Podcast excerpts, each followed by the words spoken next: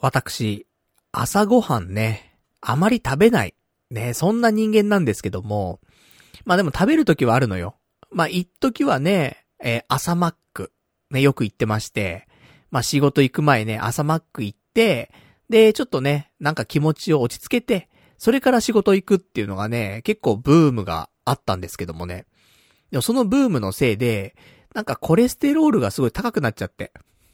LDL、LDL コレステロールがさ、爆上がりしちゃって、で、なんか体調的にもあんま良くないかなと思ってね、朝マックはやめたんですけど、だ基本的にはね、朝ご飯食べてないんですよ。なんだけど、あの、今やってる仕事がさ、休憩時間っていうのがね、ちょっと遅いわけ。ま仕事が始まる時間も遅いんだけど、始まるのが、あの、11時からなのね、仕事が。なので、あの、休憩時間っていうのがですね、だいたい14時から休憩か、15時から休憩のどっちかなのね。でも朝ごはん食べないでいるとさ、結局ね、14時までか15時までかさ、何も食べないで、ね、過ごすことになっちゃうからさ、意外とお腹は空くんだよね。まあそんなのもありまして、まあ14時のね、休憩だったら、まあまあ、持つんですよ。ただ15時の休憩の時、こん時がちょっとしんどいんだよね。やっぱ腹減りすぎちゃうの。なので、あの、最近ね、朝ごはん、ちょっと食べているんですけど、で、何を食べんの？朝ごはんって話なんだけど。やっぱおにぎりとかさ、あとはね、惣菜パンとかね。まあそういうのをね、やっぱ食べていきたいなと思ってんだけど、やっぱ惣菜パンは太るじゃない。だからちょっとやめてこうかなと。じゃあおにぎりって言った時に、まあおにぎりもまあまあね、お米だからさ、太るは太るんだけど、でまあそのぐらいの炭水化物は取ってもね、別に、いいかなと。ね、その休憩までのね、時間、まあ、しっかり働くわけなんでね、その脳もね、フル回転で使うわけですよ。ねもう足りない脳でさ、頑張って働くわけですから、カロリーも消費するわけなんでね、おにぎりぐらいいいじゃねえかって思うんだけど。で、じゃあどこでおにぎり買うのって話なんだけど。普通にコンビニでね、おにぎり売ってますよ。でもさ、やっぱコンビニのおにぎりってさ、まあ、うまいんだけど、ただ、高いんだよね。いや、昔はさ、そんなことなかったと思うのよ。コンビニのおにぎりも100円で売ってたし、大きさもそんなにね、ちっちゃくなかったのよ。だけどさ、今のコンビニのおにぎり見てよ。基本的にもう130円だ、140円だ、150円だになっちゃっててさ。ね、まあ消費税入れたらだいたい150円超えちゃったりするおにぎりがね、大半ですよ。で、それにもかかわらず、ちっちゃいんだよね、なんかね。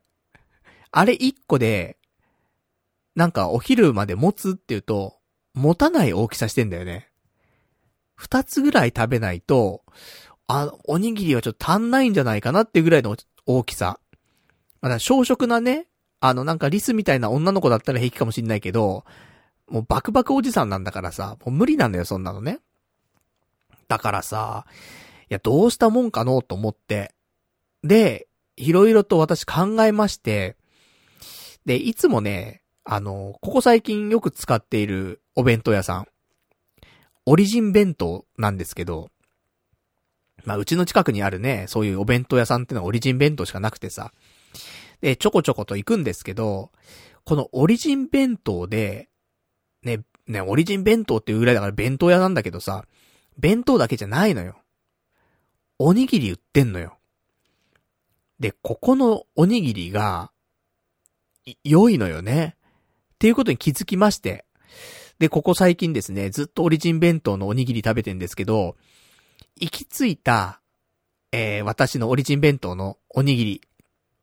ね、どれがベストかっていうとですね、えー、原おにぎり、塩わかめっていうのがあるんだけど、これが、すごくね、いいです。何がいいかっていうと、まあもちろん、もちろんね、オリジン弁当でも、あのおにぎりはね、やっぱり150円ぐらいのおにぎりはいくらでもあるわけ。なんだけど、まあもちろんその方が具がね、あの豪華だったりとか、まあいろいろあるんだけど、でも、この塩わかめ、ね、原おにぎりの塩わかめに関しては、お値段100円なのね。まあ消費税込みで108円。あの、イートインとかイートアウト、テイクアウト。でね、ちょっと消費税変わりますんで、あれなんですけど。一応消費税込みで108円なわけ。で、ね、だから今日日100円でおにぎりなんてね、なかなか買えないわけですよ、コンビニとか行ってもね。でも、オリジン弁当なら買えると。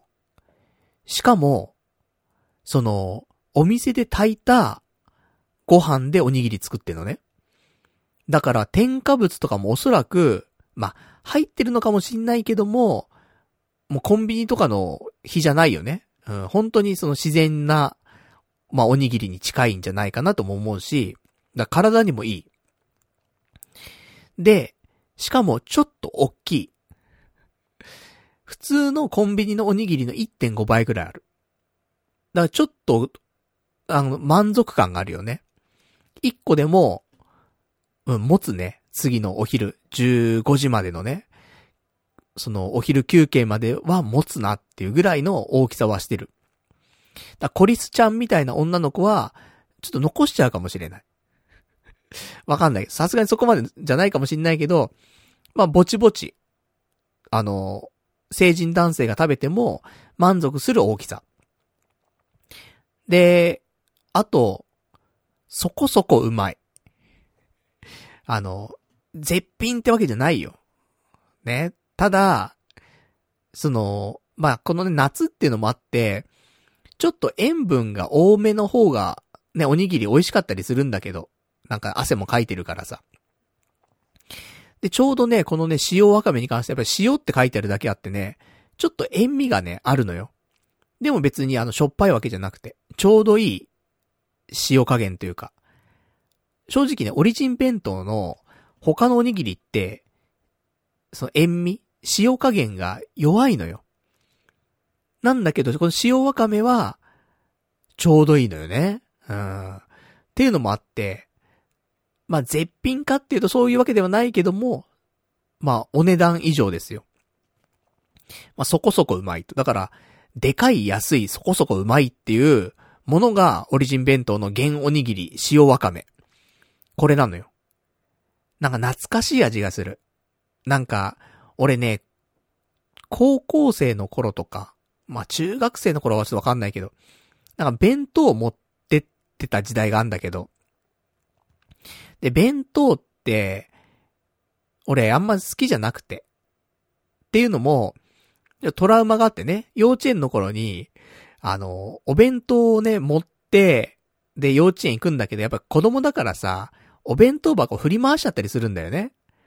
で、お昼の時間になってお弁当箱開けたら、もう中がぐっちゃぐちゃになってるっていうさ。それはトラウマで、それ3歳の頃の話なんだけど、で、俺お弁当あんま好きじゃないのよ。で、親には、もうお弁当じゃなくておにぎりにしてくれっつって、おにぎりをずっとね、あのー、持ってってたの。中学生ぐらいかな、おにぎりね、持ってってたのね。高校の頃は基本的にはなんか食堂だったりとか、あと購買でね、パン買ったりとかしてたんで、まあ中学生ぐらいだと思うんだけど。なので、おにぎりってやっぱり学生の頃の思い出というかさ、懐かしさがあるんだよね。それを思い出す感じの塩わかめ。うん、青春の味がするねと思って。まあ、あのー、家の近くにね、まあオリジン弁当って結構いろんなところにあるからさ、あの、もし、ちょっとね、オリジン弁当見つけた方はね、ぜひね、このね、原おにぎり、塩わかめ。これ食べてほしいね。100円だから。言ってもね。税抜き100円。なかなかないんだから、今100円で買えるね、おにぎりっていうのがさ。で、その中でもね、やっぱ、ちょっと素朴ではあるけども、美味しい。ねそんなものがありましたから、これは紹介せずには得られないなと思ってさ。いや、本当にコンビニのね、おにぎりは美味しいんだよ。なんだけど、やっぱちょっとなーって。いろいろ思うところあるからね。うん、美味しいんだよね。コンビニのおにぎりね。うん、でも足りないよ。成人男性は1個じゃ。2個食べたくなっちゃうからね。そうするとね、だって1個150円ぐらいしてね、2個で300円しちゃうじゃない。もうよくわかんないもんね。おにぎり、小腹空いたからおにぎり食べようって300円かかっちゃうってさ。いや別にいいのよ300円ぐらいいいじゃないって話なんだけど、これは毎日毎日だと考えてみてくださいよ。300円かける30日でね、9000ですよ。朝の、ちょっとしたおにぎりで、月約1万円だって。そりゃね、あの、エンゲル係数も上がっちゃいますから。これがでも、1日100円、ね、100円だったらどうよって、朝ごはん。月でね、3000だから。3分の1で済みますからね。まあそういうちょっと、ね、なんか節約術でもないですけどもね。まあそういうところにもね、なりますからね。まあそんな感じで。ね、あの、明日もね、私はね、オリジン弁当行ってね、えー、塩わかめ食べていきたいと思っておりますんで。まあそんなおにぎりおじさんがね、えー、今日もね、まあちょっと、いろいろとお話ししていきたいと思いますんでね。よかったら、今日もね、最後まで聞いていただけたらと思います。それでは今日もね、やっていきたいと思います。パルナイトの、童貞ネット、アットネトラジー。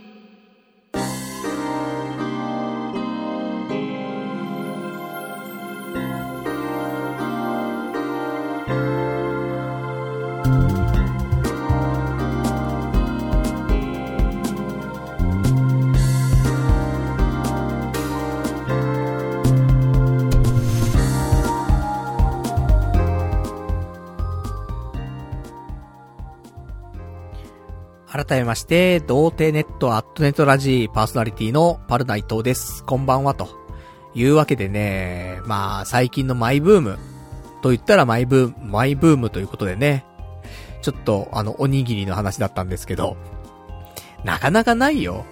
ラジオのオープニングトークでおにぎりの話する人。ねえ、と思いますけどもね、私も何喋ってんだかよくわかりませんけども、でも、ほんとここ最近なんだよ。ここ1週間2週間ぐらいは、このおにぎりを食べてんのよね。うん。あ、それまではね、なんか、朝やっぱり食べてなかったんだけど。やっぱね、お腹すくんだよね、途中でね。そりゃそうよ。だって、15時、ね、休憩だっつってさ、15時って夕方だもんね。そこまで何にもご飯食べてなかったら、そりゃお腹すくよって話なんでさ。で、まあお昼になってもね、何食うのってって結局ね、変わらずね、マクドナルド行ってるわけなんですけど。ここ最近はね、これまでずっとね、あの、シャカシャカチキンのシャカシャカのね、粉はつけないで食べてたりとか、まあチキンナゲット食べたりとか、もうそういうチキン系を食べてたんだけど。でもここ最近、あの、ポテト食べてんだよね。マックフライポテトあれの M サイズ食べちゃってさ、なんか、ね、ダイエットしてたんだけど、ちょっと反動でね、あのガツガツ最近食べちゃってんだよね。で、夜ご飯も、あのこれまではね、焼きうどん食べてたのね。でももう焼きうどんとかも2、3週間食べてなくて、で、なんとか、島田屋の流水麺食べたりとか、まあ、それっぽいやつ食べたりとか、してたんだけど、それも飽きてきちゃって、だって美味しくないんだもん、正直。なんかさ、その流水麺的なやつってさ、普通のうどんとか、よりも、なんか、透明感があるというか、わかる？その、小麦感がないんだよね、あんまりね。うん。なんかツルツルツルツルしてて、なんか、そんなに、うどん食ってる感じとか、そうめん食ってる感じしなくて。なんか別のダイエット用のなんか、麺を食べてる感じがすんのよ、流水麺って。あんま美味しくないなと思ってて。で、まあなんだかんだ、まあ1週間だ、2週間だそれ食べてたんだけど、ここ最近は、結局弁当屋さんで、弁当買って食べちゃってんだよね。だ昔に戻っちゃったんだよね、正直。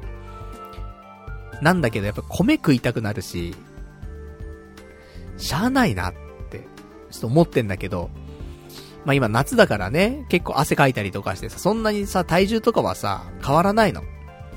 太る、太りはしないのよ、そんなにね。過剰に食ってるわけでもないし。だから今、体重62キロぐらいをね、まあ、行ったり来たりしてる感じなんだけど、体重は維持してるんだけど、でも食っちゃってんだよね、と思って。だからさ、まあまあ、ね少し考えないといけないなと思ってんだけどね。まあでも夏、やっぱりスタミナね、つけないと、夏バテしちゃうからさ、からそういう意味でもね、まあ夏はしょうがねえと。ね、もう食うぞと。いうことでね、ほどほどにはね、あの、ダイエットって感じじゃなくて、まあ、それなりにね、食べたりとか。でももちろんね、あの、なんか、冷たいものが食べたいなって時あるじゃない、夜。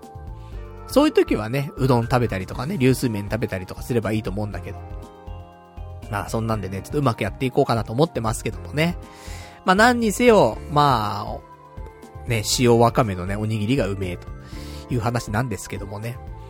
まあ、そんな感じのね、最近なんですが、えー、まあ、夏もね、本当にもう8月入っちゃって、8月1日だって今日。もうさ、俺こないだなんか、ね、半年過ぎちゃって折り返しだとか思ったんだけど、8月だからね、もう、そろそろ年末よ言ったら。まあ、早いかも、気がちょっと早いかもしんないけど、でももう年末だよね言ったらね。8、9、10、11、12ってあと5ヶ月だもんね。完全折り返しってことで。なんで、まあいろいろやっていかないといけないなと思ってるんですけどもね。まあそんなね、童貞ネットもですね、ちょっとあの、先週聞いてくれた方はね、ご存知かもしれませんけども、あの、童貞っていう漢字をね、ちょっと変えようかなと。一旦。わかんない。戻すかもしれないんだけど、一旦、その童貞っていうね、セックスしたことない男っていう表現の童貞っていう感じから、まあ、いわゆるね、道のほどと書いて道のりの童貞。まあ、この漢字の方に今日から変えていきましょうという風に思って、えー、ラジオをやってます。だから、さっきもね、タイトルコールしましたけど、童貞ネット、アットネットラジ。響きは何にも変わってないけども、一応漢字が変わってる。ね。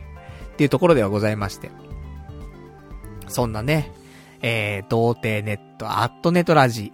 ね、この番組は、えー、福様と、ゴンサク様の提供でお送りいたします。ということで、あの、今週、まあ、先週なんですけどもね、えー、先週ちょっと、あのー、提供入っていたんですが、オープニングでちょっと読めなかったんで、ちょっと今週もね、合わせて、えー、読ませていただきたいと思うんですけどもね。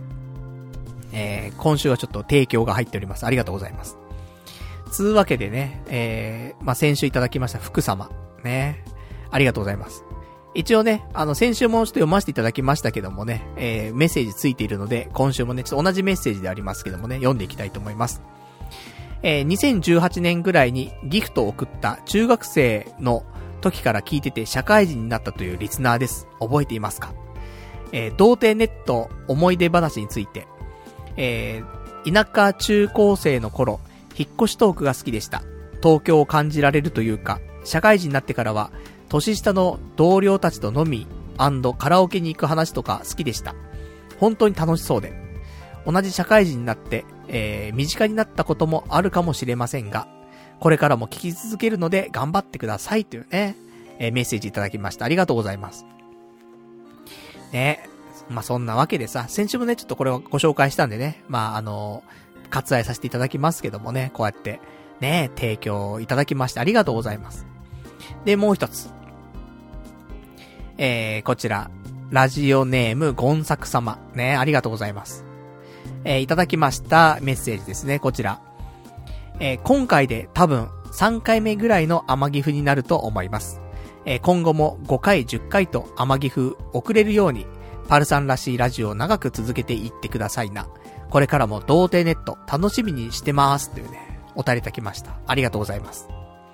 もちろんね、今のね、童貞ネット楽しみにしてますの童貞はね、あの、道のりの方のね、童貞でね、書いていただいてます。ありがとうございます。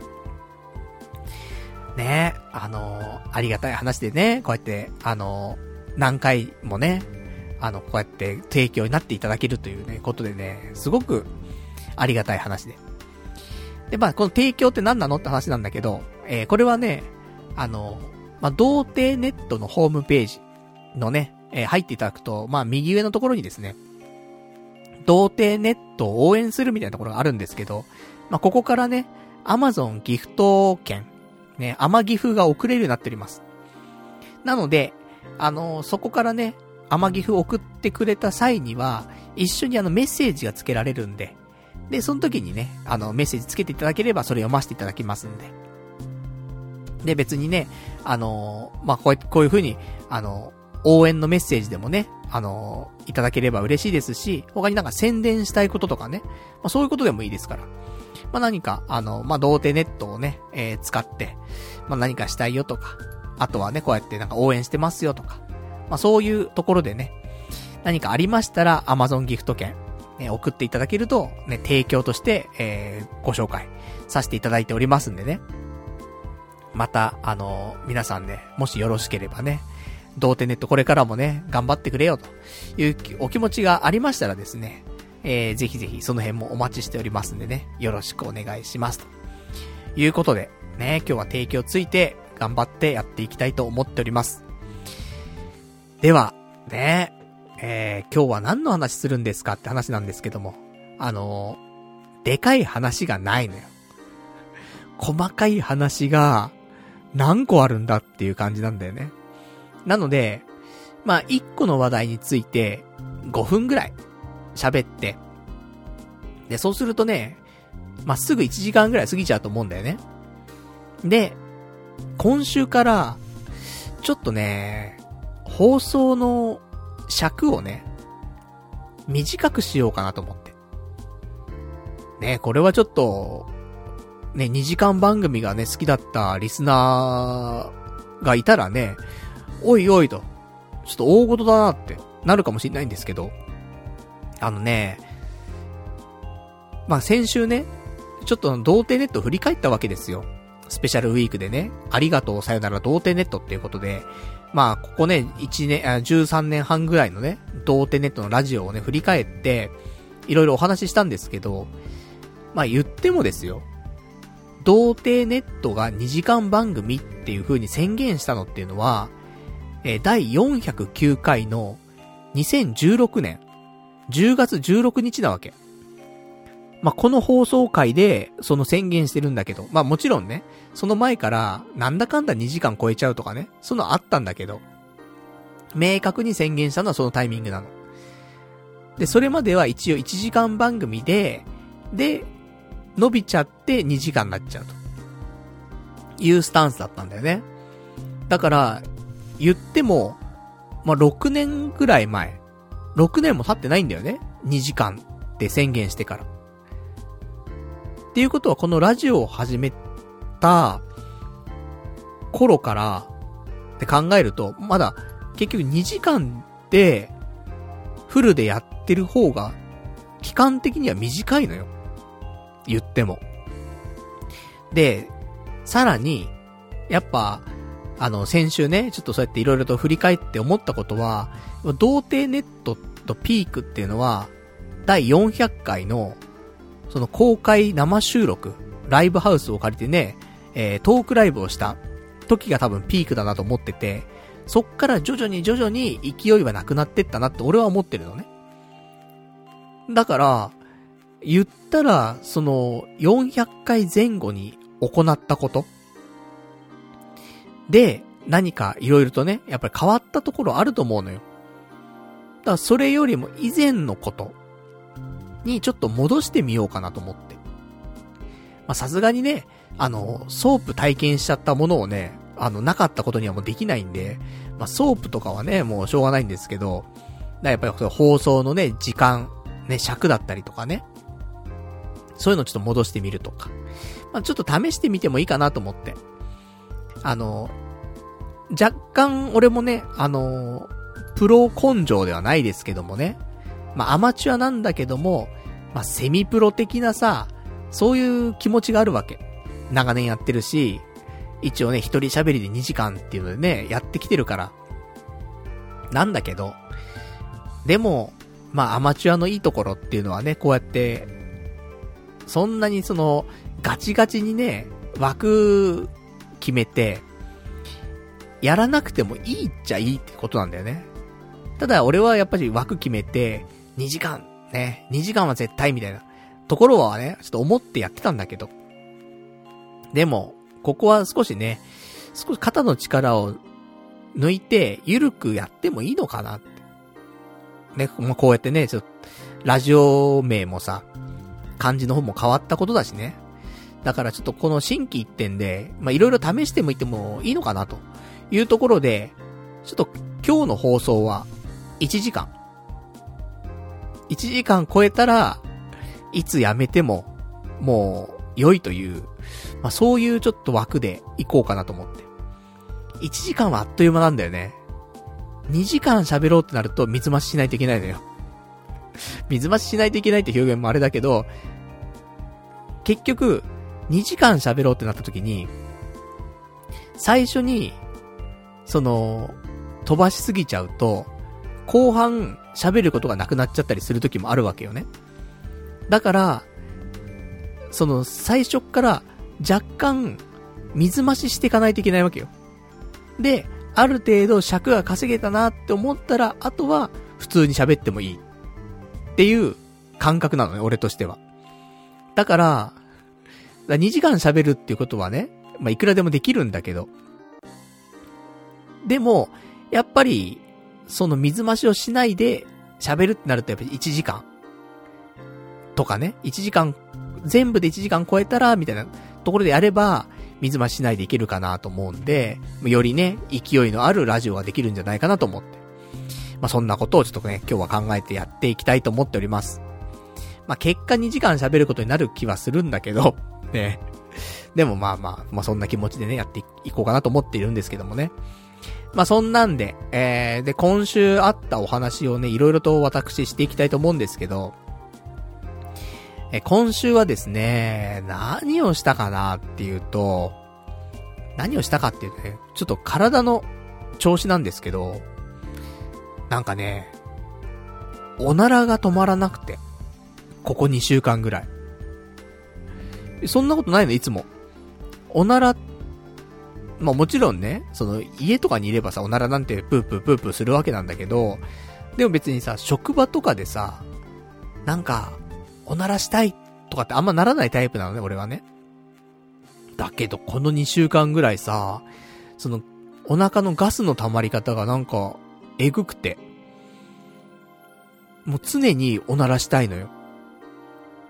で、トイレに行ってはおならプー。トイレに行ってはおならプー。ね、道を歩いててもおならプー。もう、だ職場にいない時以外はおならプーなわけよ。何なんだろうなって思ったんだけど、なんか、昨日ぐらいからかな。昨日、一昨日ぐらいから、おならがちょっと止まって、なんか今まで通りのね、普通の状態になったんだけど。ほんとこの2週間ぐらい、だから、しんどくてさ、仕事中とかも、おならしたいの我慢してっからさ、出そう出そう出そう、なんとかせき止めてなんか体内の奥へみたいなさ、それ繰り返してっからさ、だからなんかね、と思って。だからそういう人は、本当にあの、コーラックとかね、飲んで、腸内フローラとかをね、整えて、で、ガスとかもね、ああいうのちゃんと、腸をさ、綺麗、綺麗にっていうかね、腸をちゃんと正常化させると、そういうガスとかも溜まりにくくなったりするらしいからさ。いや、あんだけおならしたくなっちゃうようだったら、そりゃコーラックとかね、ね、ビオ3とか飲飲むよね。もう、しんどいもんね、生活してるだけでもね。別にね、あのー、街中をね、歩いてたりとか、プライベートだったらいいけどさ、仕事の時はね、やっぱ、プープーできないからね。見たことないもんね、職場でおならプープーしてる人ね。なかなかいないから。そんなんでちょっとおならがね、今週はすごかったなと思って。いう話なんですけど。今のおならの話で5分ぐらいじゃない？わかんない。3分5分喋ったでしょ。このペースで一つの話題やってくとちょうど1時間とか経つから。でも言っても、今、オープニングからね、おにぎりの話して、で、まあ、提供の話して、おならの話して、えー、30分経ってますから。早いんだよな、時間経つのな。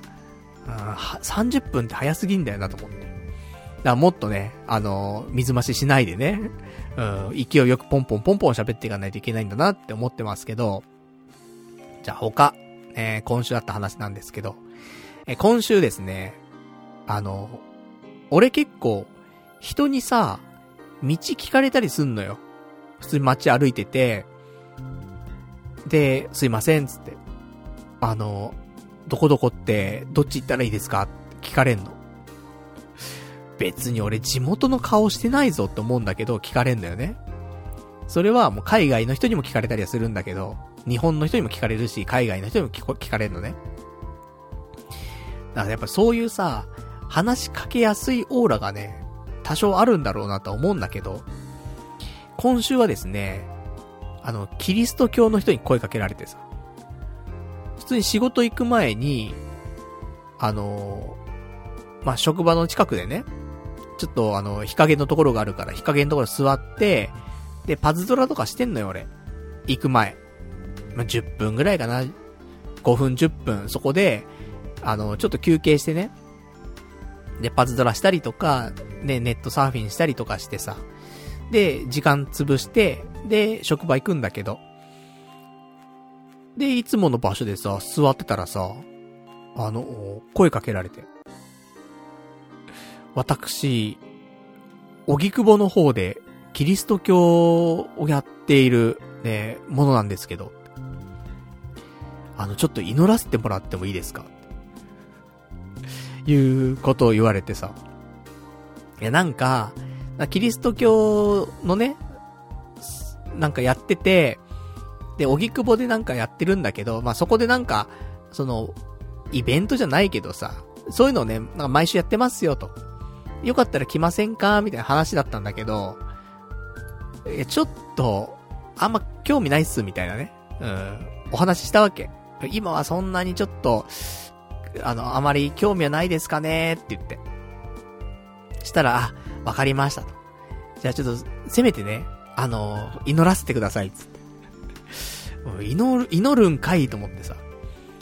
で、なんかね、あの、ハレルヤって、なんかずっと唱えてもらって、そうすると、ハレルヤ、ハレルヤ、ハレルヤ、ハレルヤってずっと唱えてると、途中で、なんか、噛むというか、ね、ちょっとこんがらがっちゃうと。で、こんがらがった時、それが洗礼になりますんで、みたいな。よくわかんねえこと言ってんなと思って。で、で、それでちょっと祈ったりもできるからって言われたんだけど、で、1、2分いいですかって言われて。ま頼みやすそうなんだろうな、俺もな。うん、あと、もしくは、やっぱなんかその、なんか、ね、捨てられた子犬みたいな、そんな感じもあったのかもしれない。救ってあげなきゃって思ってしまうような、そんなうつろな目をしていたんかもしんないよ。仕事行く前だったし。ね、仕事行く前はね、憂鬱ですからね。だからさ、まあね、声かけてきてくれたんかもしんないんだけど。で、ね、祈るのに、だちょっと1、2分かかるんですけど、いいですか？って言われて。あ、これ言われたのね、あの、今の感じで言うと、女性の人かなって思ったかもしんないけど、あの、おじいちゃんね。おじいちゃんに言われたんだけどさ。で、祈らせてください、つって。で、1、2分なんで、言われたんだけど、あの、俺さっきさ、仕事行くのがね、その職場が11時からなの、開始が。で、俺10時50分になったらその場所いつも立つのよ。で、職場に行くんだけど、で、ちょうどそのタイミングが10時49分だったのね。で、1、2分祈らせてくださいって言われて、すいません、あ、もうあと1分でここもう移動しなくちゃいけなくてって話してさ。もうなんつう言い訳なんだって思われたかもしんないけど、もうリアルでさ、マジで1分後にもう移動しなくちゃいけないからと。あ、そんなんでさ、ちょっとこ、ねえ、したら、ま、さすがに1分だとね、祈りきれないっぽくて、ああ、わかりました。ね。まあ、祈りきれないんだか、俺がね、あのー、断る口実としてね、言ったのかっていうね、ところはね、わかんないんですけど。まあ、そういう風にね、捉えたんかもしんないんですが、で、結局ね、祈ってもらうことはね、まあ、なかったんですけども。まあ、そんな、ね、キリスト教の方にね、声かけられる。何なんだろうね。やっぱ、声かけにくい人には声かけないじゃん。だから、まあ、声かけやすいんだろうね。うん、かもにしやすい。そんなオーラが出ているんじゃないかなと私思ってますけどもね。で、そんな、あのー、かも、ね。かもにしたいやつに、うってつけのね、今週なんかサービスって言ったらまたあれなんだけど、ものがありまして。っていうのが、まあ、今日ね、ちょっと友達に誘われたんだけど、あの、ゾゾタウンのさ、前澤優作さんっているじゃない前澤さん。で、前澤さんが、新しい、ま、事業というかね、を、あの、やりますっていうのがあって、で、これ何かっていうと、前澤優作と一緒に会社を作ろうっていうのがあって、で、MZDAO コミュニティっていうね、まあ、MZ DAO、うん、よくわかんないんだけど、ね、まあそういうコミュニティをね、えー、作りますっつって、で、みんなで参加して、みんなで育てて、みんなで儲けようっつってね。なんかそういうプロジェクトをね、前澤さんが立ち上げたの。したらなんか、あのー、参加者殺到しちゃったらしくて、サーバーがね、ダウンしちゃったとかで、そんななんか、ね、ニュースになってたんですけど。で、友人から、ね、これ知ってるって言われて、で、ああ、なんか話題になってたやつかと思って、サーバーダウンしちゃったやつかなと思って。で、これちょっと、ね、やらないみたいなこと言われてさ。で、俺ちゃんと知らなかったからさ。え、どんなもんなんだろうと思ったら、ね、今言ったように、前澤優作さんと一緒に会社を作ろうっていうことで、で、ね、なんか、何がで、何すんのっていうと、なんか、みんなで会社を作ろうプロジェクトに参加するためのオンラインコミュニティなんだって。で、いろんな人が集まって、で、その、どういう事業を作っていくかとかを話し合ったりとか、で、それに参加したりとか、アンケートを通してなんかやってみたりとか、まあなんかいろいろとね、その、まあ新しい事業をね、やっていくためのコミュニティなんだって。で、これに参加できますよって話なんだけど、なるほどね、と思って。で、これ、ね、もちろんその、うまくいけば、まあ、こっちにバックがあったりとかね、もするし、って話なんだけど。ただ参加するにはですよ。お金が必要なんだって。で、初期メンバー募集って書いてあって、コミュニティに参加するには、え、月額500円かかりますっていう。なるほどね、と思って。なんかもう、前澤さん、ねえ、なんか、うまい、いろいろうまいなと思ってさ。で、これは、そのね、500円かかる理由に関しては、その、冷やかしとか誹謗中傷を避けるためにも、本気の人のみ参加してほしいので、その500円っていうね、お金を払ってもらう。やっぱお金払うっていうことはさ、冷やかしの人はね、入らないしさ。で、誹謗中傷したい人も別にわざわざお金払ってってないからさ。そういう意味でも500円っていう金額を設定していると。で、もちろん、あとこのコミュニティの、えー、運営活動のね、運営管理費用としても、ね、サーバー代だったりとか、システム開発代だったりとかね、あと問い合わせの対応だったりとか、そういうのにもやっぱりお金かかるからということで、えー、そこにも使わせてもらいますと。で、あとは、えー、前澤さんが、えー、執筆する、ね、このコミュニティだけのために執筆する記事があるんだって。それが購読できますよ。だから、まあ、なんつうのかな。ね、このコミュニティ入って、みんなで何か起業しようぜ、みたいな、ことを言ってはいるが、結果、前澤さんの執筆する記事を、だから言ったらメルマガだよね。うん。前澤さんのメルマガが月500円で読めますよっていう、まあ、っていうことなのかなって思うんだけどさ。ね、そ、それを、まあ、今回、ね、あの、結局、前澤さんと一緒にね、みんなで会社作って、で、それのコミュニティ入りませんか？初期メンバーみたいなこと言ってるけど、ね。ただの、あの、メルマガ、新しいメルマガやります。ね登録者募集中、月500円。っていうことよね。って思うんだけど、ちょっとせっかくだからね、この、なんか、最初の勢いというかさ、初期メンバーでね、うん、入ってみるのも面白いかなと思って。これがさ、月1000円とかさ、2000円とかかかるんだったらさ、ちょっと高いなと思うけど。まあ、月500円って考えたら、で、別にね、いつでも辞められる感じもしたので、最初ね、1ヶ月、2ヶ月、3ヶ月、ちょっと試しで入って、で、なんか、面白い流れがね、来るんだったら続ければいいし、で、来なければね、やめればいいし、ということで、ちょっと入ってみようかなと思って。まあ、この考えが完全カモなんだけどさ、かもられてんなーと思いながら。あまあ、ここの考えに至らない人ももしかしたらいるんかもしんないけど、その人は完全に、ね、あの、カモ中のカモだと思うんだけど。まあでも、大体の人はね、あ、そういうメルマガやるんだ。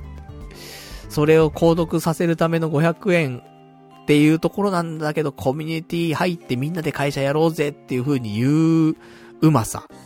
なんだね、こういうビジネスがやっぱりうまいな、と思って。なので、えー、私、月500円でね、えー、MZDAO コミュニティ、ね、入りました。こちらね、あのー、募集期間が、その初期、初期メンバーの募集期間短くてですね、えー、8月の10日までかな。しか、あのー、まあ、最初のね、えー、参加はできないらしいので、なんでよかったらね、よかったらって言ったらあれなんだけど、ちょっと気になる方いらっしゃったら、あ早めに登録しないとね、入れないんで、まあ、そこもね、また、その、うまくね、あの、時間制限してさ、で、煽ってんだよね。うまいよね、と思って。こういう、なんか、参加させることによって、その、なんだろうね。だからその、クラウドファンディングと一緒なのよね。やり方としてはね。参加させますと。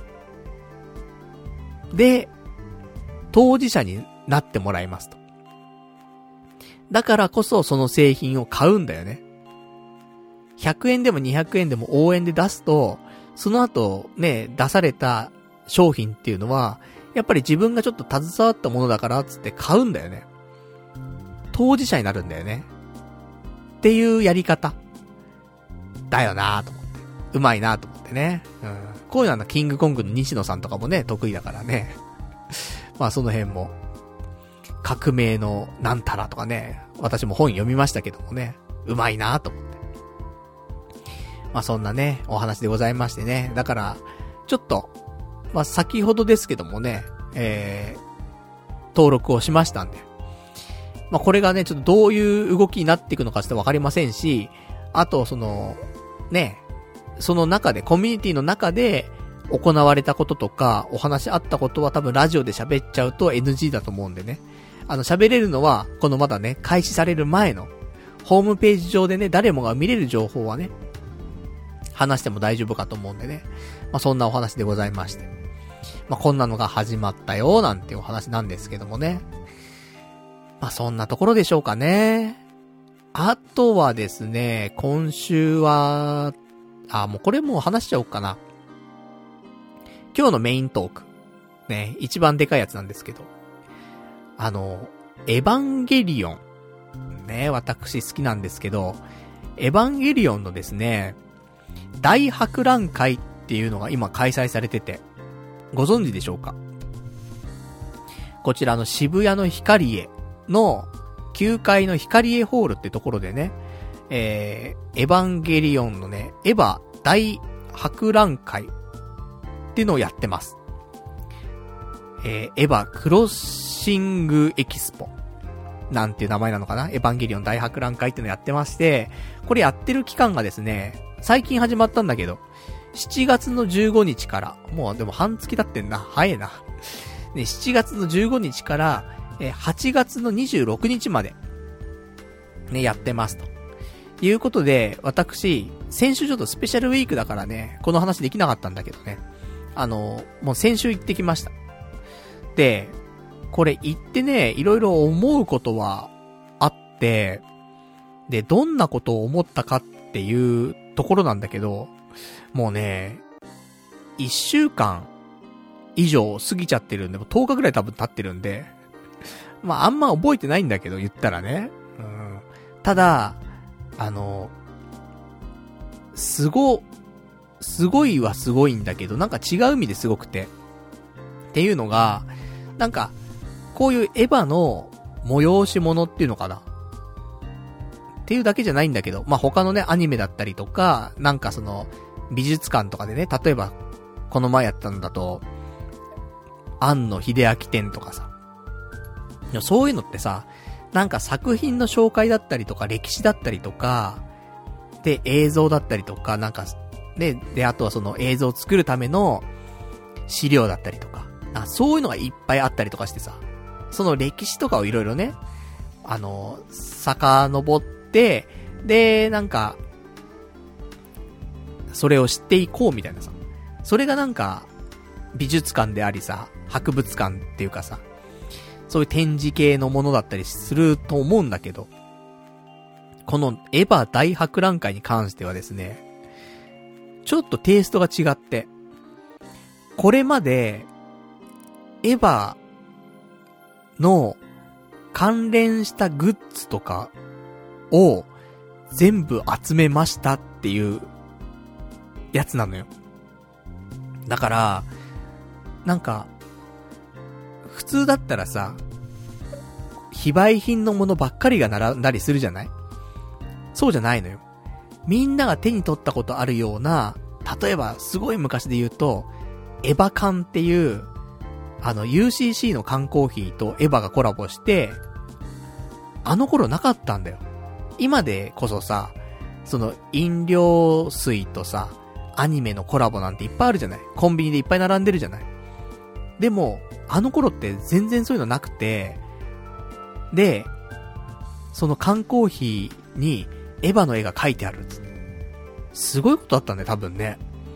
で、エヴァ缶つって、多分、当時の人たちはみんなね、知ってると思うんだけどさ。で、そういうものも展示されてんのよ。とか、本当にもう、なんだろうな、すべてのエヴァの商品が、そこに全部揃ってるの。だから、なんかね、あの、尋常じゃないのよ。これまでエヴァっていろんな商品とコラボとかもしてきたと思うのよね。それこそね、今言ったようなその飲料関係だったりもあるし、あと普通のスナック菓子とかもあれば、あとはなんだろうね、普通にアパレルとかもあるし、なんでもエヴァンゲリオンコラボしようよっていうので、エヴァコラボの商品っていくらでもあると思うのよ。で、数えきれないし、追っていけないぐらいあると思うんだけど、全部揃ってる。こんなにあるんだっていうぐらい。で、ああ、こういうのもあったよな、とかってもちろんね、自分が手に取ったようなものもあるし、存在すら知らなかったような商品。もちろん非売品のものも飾ってあったりはするんだけど、あの、それだけじゃなくて、普通に売っててみんなが買えたようなものとかでも知らなかったものとかね、が置いてあったりとか、だから、あとはその UFO キャッチャーとかね、その UFO キャッチャーのプライズでさ、商品になってるやつあるじゃない？ああいうのも展示されてたりとか、するし、あとなんだろうね。まあもちろん俺が持ってたね、エヴァンゲリオングッズとかもああったし、今で俺、まあ、使ってるエヴァグッズで言うと、スケール？あの、な、なに、メジャー？メジャーが俺、エヴァンゲリオンの初号機のやつなんだけど、不動産の頃ね、使ってたんだけどさ。まあ、こういうのもね、あったりとか。で、他にももう、非売品だったりするものとかで言うと、あの、車とかね、エヴァカラーの車で、あの、オロチっていうさ、どこだっけ？あそこのね、会社名ね、忘れちゃいましたけど、あの、どっかのね、会社が出してる、そのオロチっていう形の車があるんだけど、かっこいいやつね。それのエヴァカラーのやつがあって、それとかも展示してあったりとか、あとはなんか、普通にレーシングの、その、レースクイーンが、あの、着る、着るエヴァのね、格好が展示してあったりとか、なんかそのね、エヴァの槍とかいっぱいあるじゃない？槍とかも、なんかすんごいでっかいやつで、本当の刀鍛冶の人が作ったようなやつとかね、もう展示されてあったりとかもするし、なんかね、もう、この世のエヴァグッズどうやって集めたんだろうっていうぐらい全部集まってんのよ。いや、正直大変だったよなって思うぐらい。ありえないレベルで全部揃ってる。から、ほんとそのエヴァ好きの人が協力してくれたりとか、そういう協力を得なくちゃ多分揃えられなかったんじゃないかなっていうぐらい揃ってるよ。あ、すごいなと思ってさ。だそんな、ね、ちょっとだから、普通の展示会とかとはなんか違う感じなんだけど、そういうグッズを、グッズから歴史を感じていくっていうかね。なんか他のなんかものとはなんかちょっと切り口違う感じの展示会ではあったんだけど、ちょっと面白かったなと思って。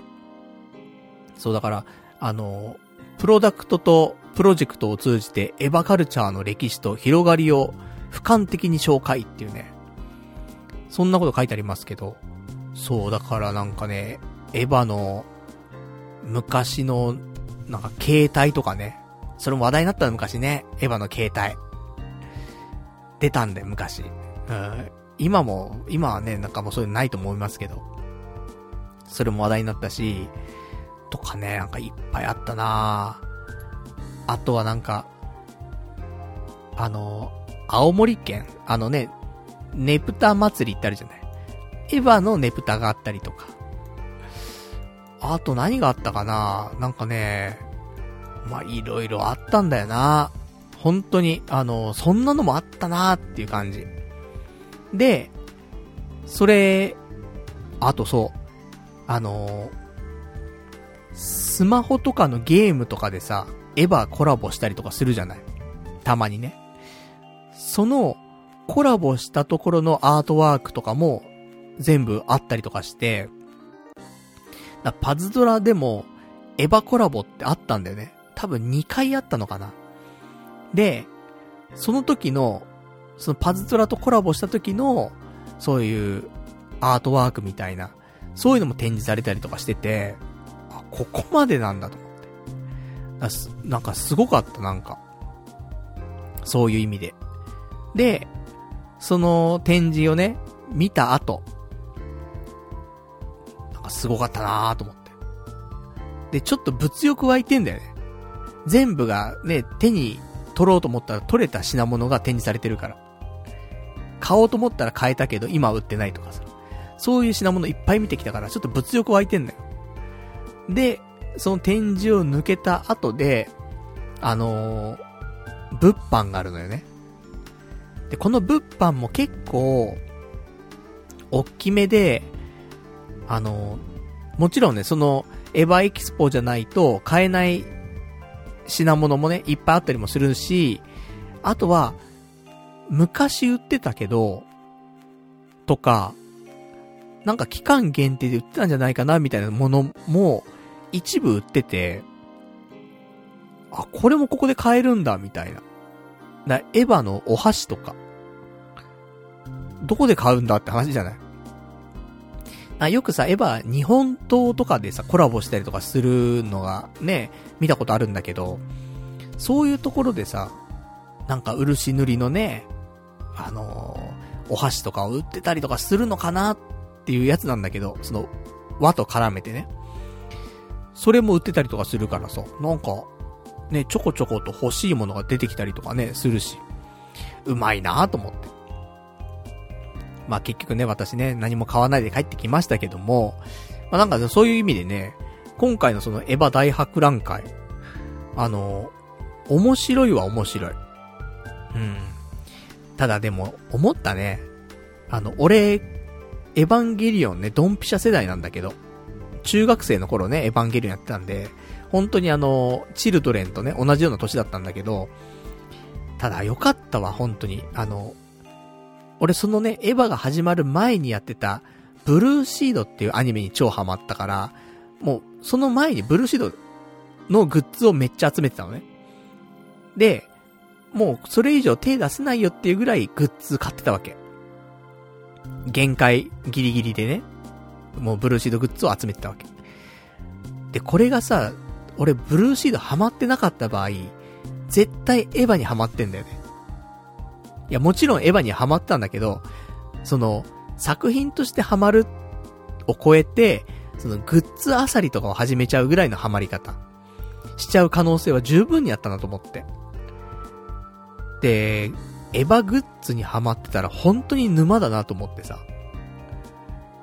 だって、もう、お金がいくらあっても足んないレベルでグッズ出てるからさ。あれ、ね、エヴァの沼ハマったら、ちょっと怖い、怖かったなと思って。そういう意味で俺、ブルーシードにハマってよかったと思って。ね、ブルーシードだって、ね、全部のグッズをね、集めるにはね、それなりにね、お金かかるし、俺もね、まだ集めきれてないものもあるからさ。そういうもんなんだろうけどさ。エヴァはそういう次元じゃないもんね。うん。その、展示会ができ、できちゃうレベルのね、グッズが出ちゃうっていうことだから、すごいわ、本当に。ちょっとなんかクリアファイルとかね、エヴァの絵が描いてるクリアファイルとかもなんかそういう壁に貼られてね、ちょっと一面、その、クリアファイルまみれになってるのもあったんだけど、クリアファイルだけだって全部コンプリートできないもんね。本当に抜けちゃうだろうし。だからなんか、ね、その、コンプリートしたい病の人っているじゃない、絶対。その人がエヴァハマっちゃったら、もうほんと終わるよね、と思って。まあ、中にはね、もうかなり、その集められるだけ集めてる人はいるんだろうけど、いや、すごい世界だなと思って。まあ、そんなんで、だから、ちょっとあの、最近エヴァを知ったとかっていう人には向かないね、展覧会かもしれないね。ただ昔からそのリアルタイムでエヴァと育ってきた人に関しては、あったあったっていうのがいっぱいある。だからちょっと面白いって感じられるかもしんないんで、まあ、ちょっと年齢ちょっと上のね、うん。まあ30代後半から40代以上。まあ50代ぐらいの人でもね、エヴァ、あの全然全盛期だった人はいくらでもいると思うんで。だから、エヴァをリアルタイムで感じてきた人向けかなって思うけど、まあ、あの、ちょっとね、あのー、まあ、渋谷でやってるんでね、アクセスもね、もう駅前の光栄なんでね。で、あの、時間とかも、あのー、まあ、今あんま混ん、まあ、夏休みだから混んじゃうのかな？ちょっとわかりませんけどもね。あの、平日とかだったらね、あの、空いてると思うんで、まあ、行ってみると、あの、当日券って確かないはずなのよ。事前に買わないと、あのー、ダメだと思うので。だからそこだけ気をつけてね。うん。事前に、えっ、ー、と、チケットを買って、で、行ってくれる、行ってくださいっていうところなんでね。そこだけ。で、チケットはローソンチケット。朝チケでね、発売中でございますんで。で、会場での販売ございませんと。ね、事前にチケットをご購入の上、ご来場くださいと。ね、当日券なしというところなんでね、そこだけ、ね、気をつけてくださいと。まあ、そんな感じでございますね。うん。まあまあ、俺は結構楽しめたかなっていうところでございます。まあ、そんな、ね、エヴァンゲリオン大博覧会でございましたけどもね。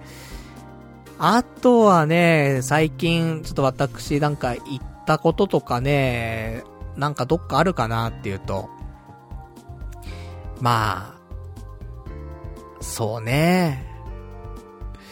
行ったところはやっぱりラーメン屋ぐらいしかないんだけど、休みの日になってね、何しようかなって思った時に、いや、まずラーメン食いてえなって思うのよ。どうしても。でも、都内に美味しいラーメン屋さんって、まあ、あるんだけど、俺が求めてるランクの美味しいラーメン屋さんって都内になかなかないのよ。いわゆる、よく言ってます。千葉の杉田屋。で、神奈川の末広屋。っていうぐらいの美味しいところって、なくて、都内に。でもあのレベルのラーメン食べたいなーと思っちゃう。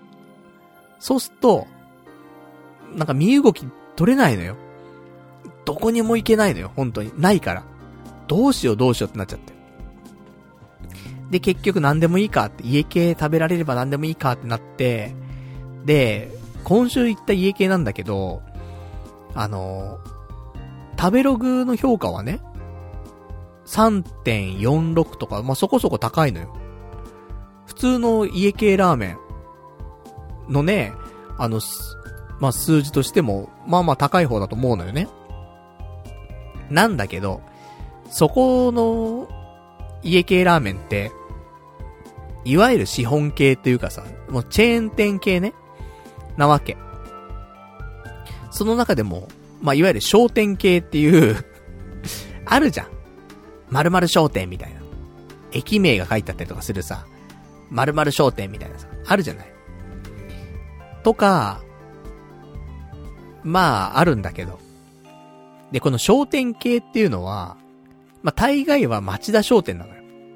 で、町田商店ってよく目にするでしょで、町田商店系のお店が、たまに、その、駅名とかね、地域名が入った〇〇商店みたいになってたりするのよ。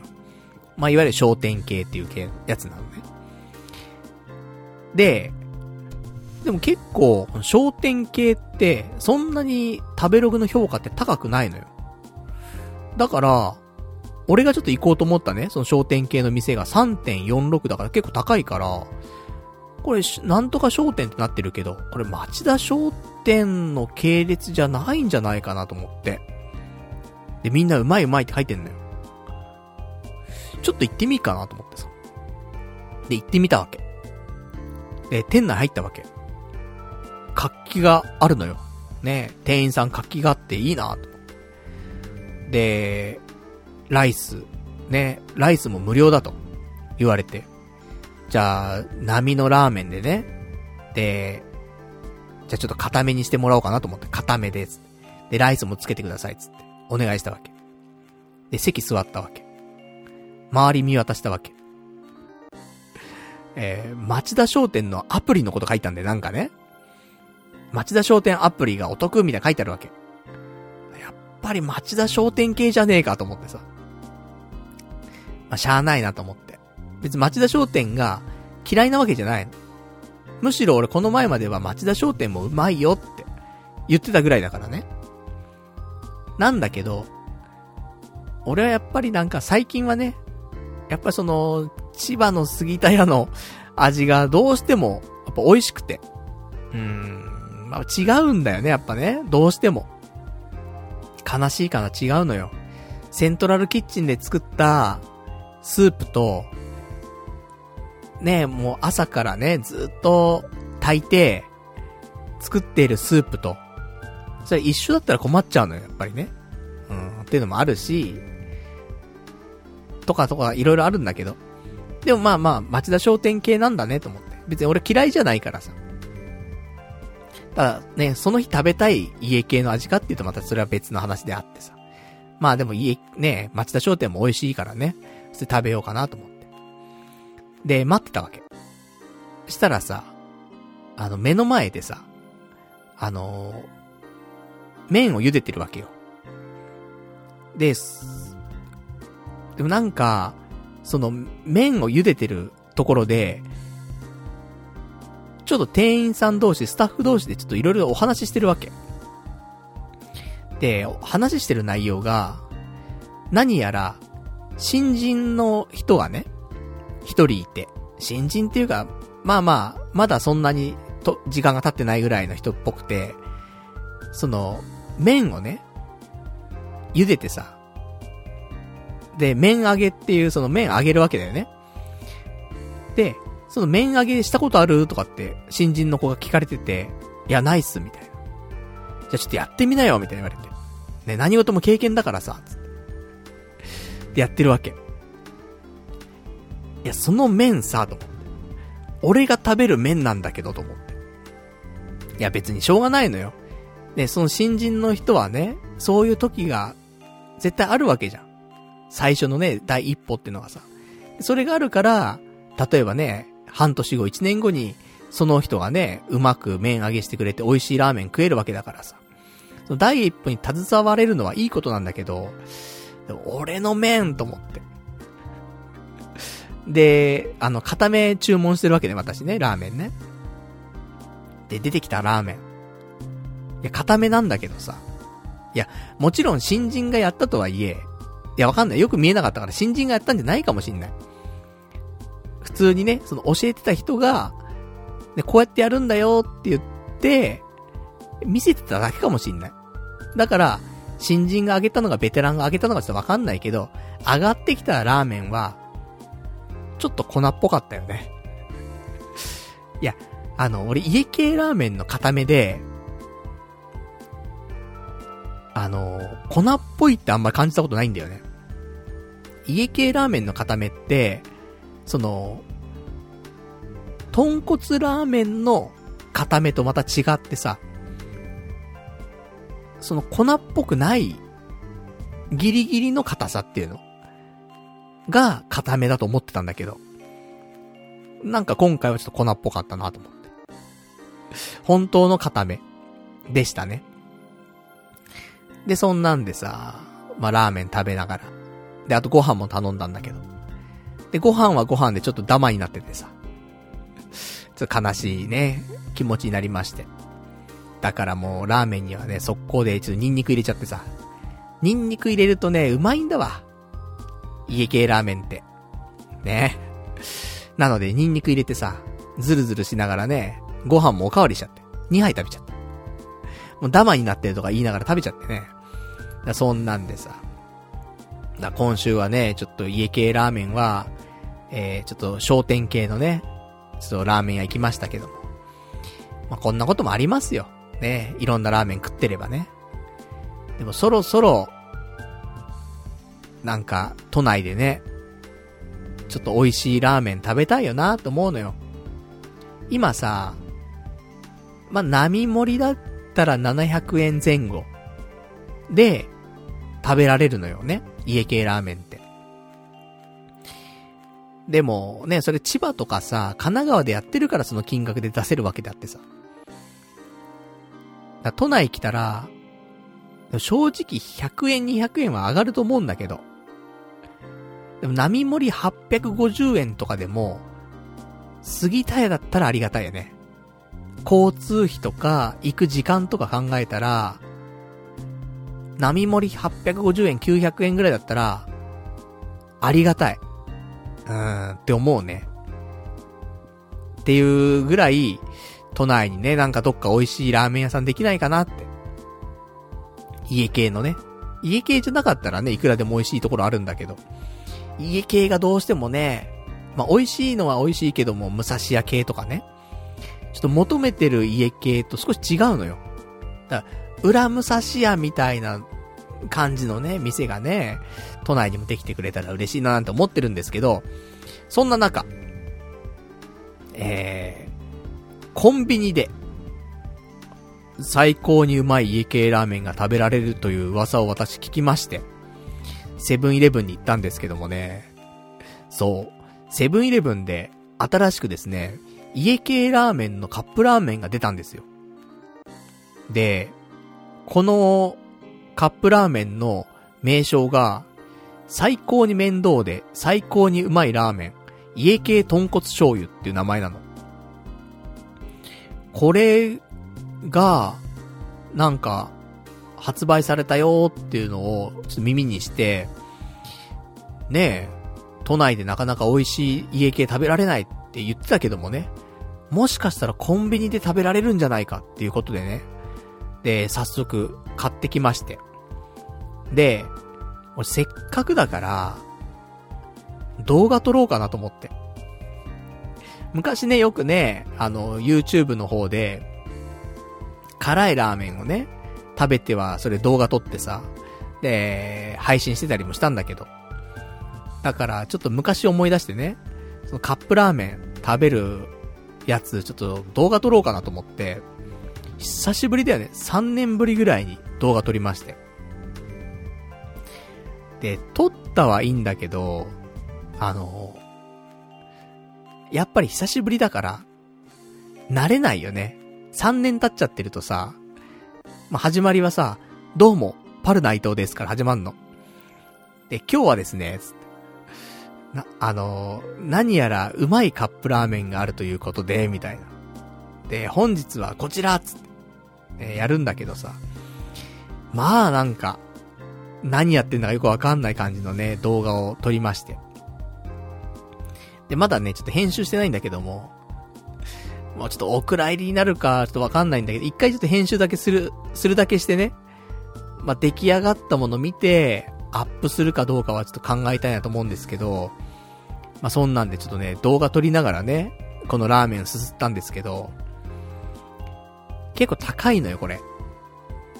一杯、ね、カップラーメンって一個だいたいいくらよ？っていうと、まあ150円とか200円とかでしょ？で、ちょっといいやつだと300円するみたいな。この最高に面倒で最高にうまいラーメンに関してはですね、え400円。398円税抜き。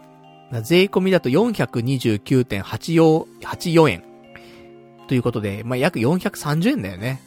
かかりますせということで、まあ結構します。安いラーメン屋だったら、日高屋のラーメンより高いんじゃない？もしかして。すごいね。カップ麺が日高屋のラーメン超えちゃってるぜ、金額。って考えるとちょっと怖いんだけど。じゃあそれなりにうまいんでしょうよ、と。思うんだけど、まず、あの、作り方としてはね、その最高に面倒でって言ってるんだけど、何が面倒かっていうと、あの、お湯をね、2回使うのよ。茹でる用のお湯があって、茹でたら、お湯捨てんのよ、カップ焼きそばみたいに。で、お湯捨てた後に、もう一回新しいお湯を入れんのよ。だから二度お湯使うから、そこはまずめんどくさいんだよね。で、あとは、その、なんだろう、粉末のスープだったりとか、液体スープだったりとか、そういう入れる順番とかも結構決まったりとかして。その辺も少し面倒だったりはするんだけど、まあまあ別にね。まあ俺の中ではそこまで面倒でもなくて。で、最後に、その、全部スープをね、入れ終わったら、あの、チー油っていうね、その鶏の油があるんだけど、チー油をかけるのね。で、チー油の袋が入っ、ついてるんだけど、このね、チー油の量がね、やばかった。あの、普通さ、こういう油系のさ、なんだろう、袋ってさ、ちっちゃいじゃん。ちっちゃくて、なんかちょろってかけてさ、終わっちゃうって思うんだけど、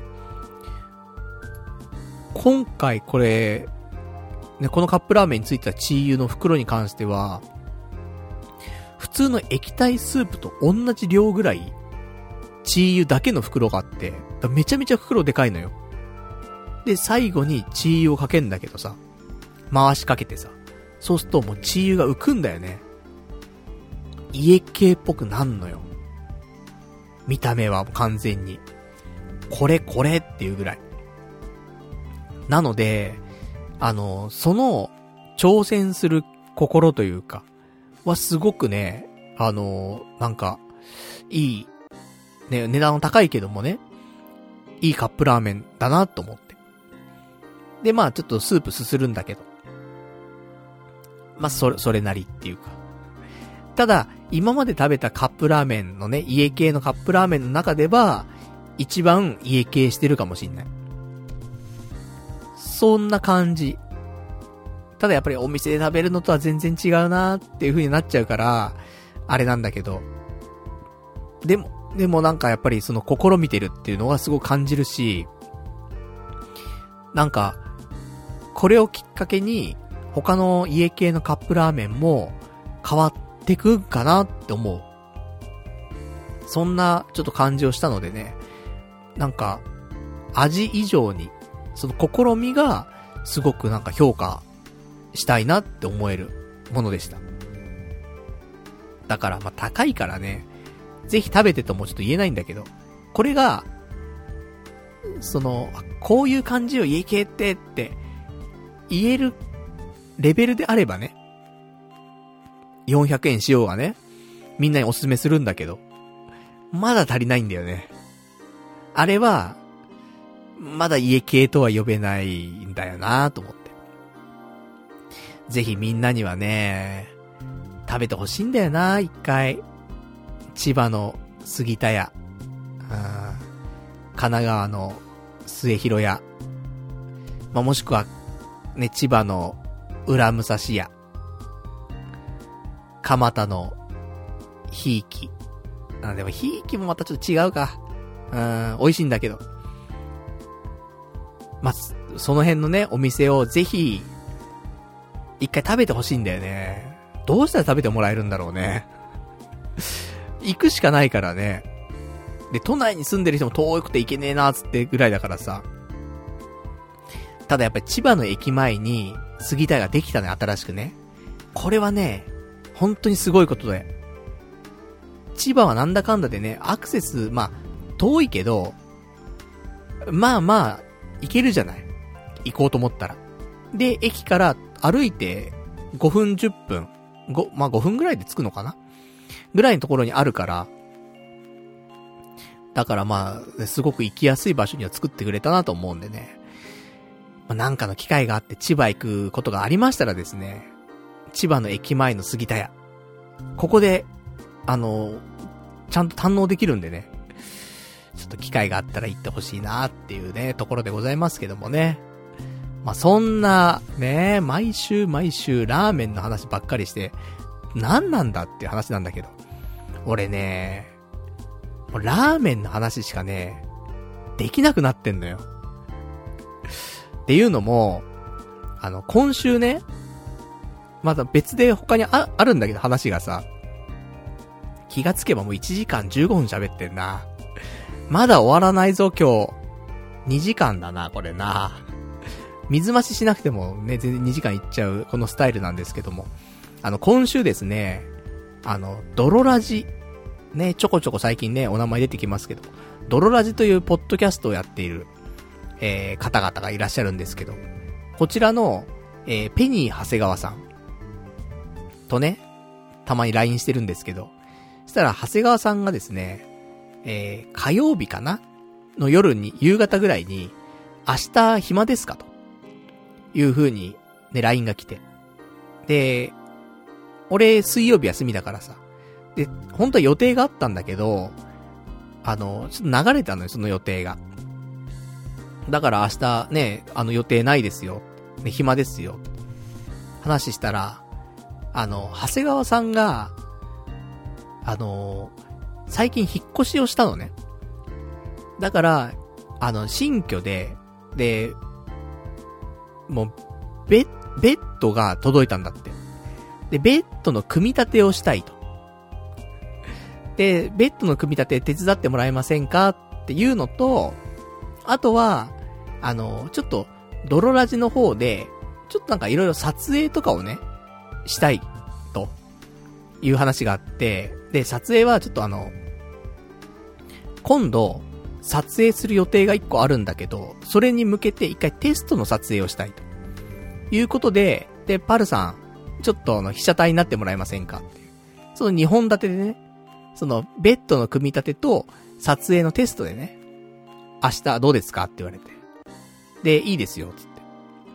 で、行って、あの、行ったわけ。で、ね、新居の方に遊び行かしてもらってさ。で、ね、ベッドの組み立てしたりとかね。いろいろしたんですけども。でね、その後、ね、ベッドの組み立てした後に、その撮影のテストをね、ちょっとするわけなんだけど。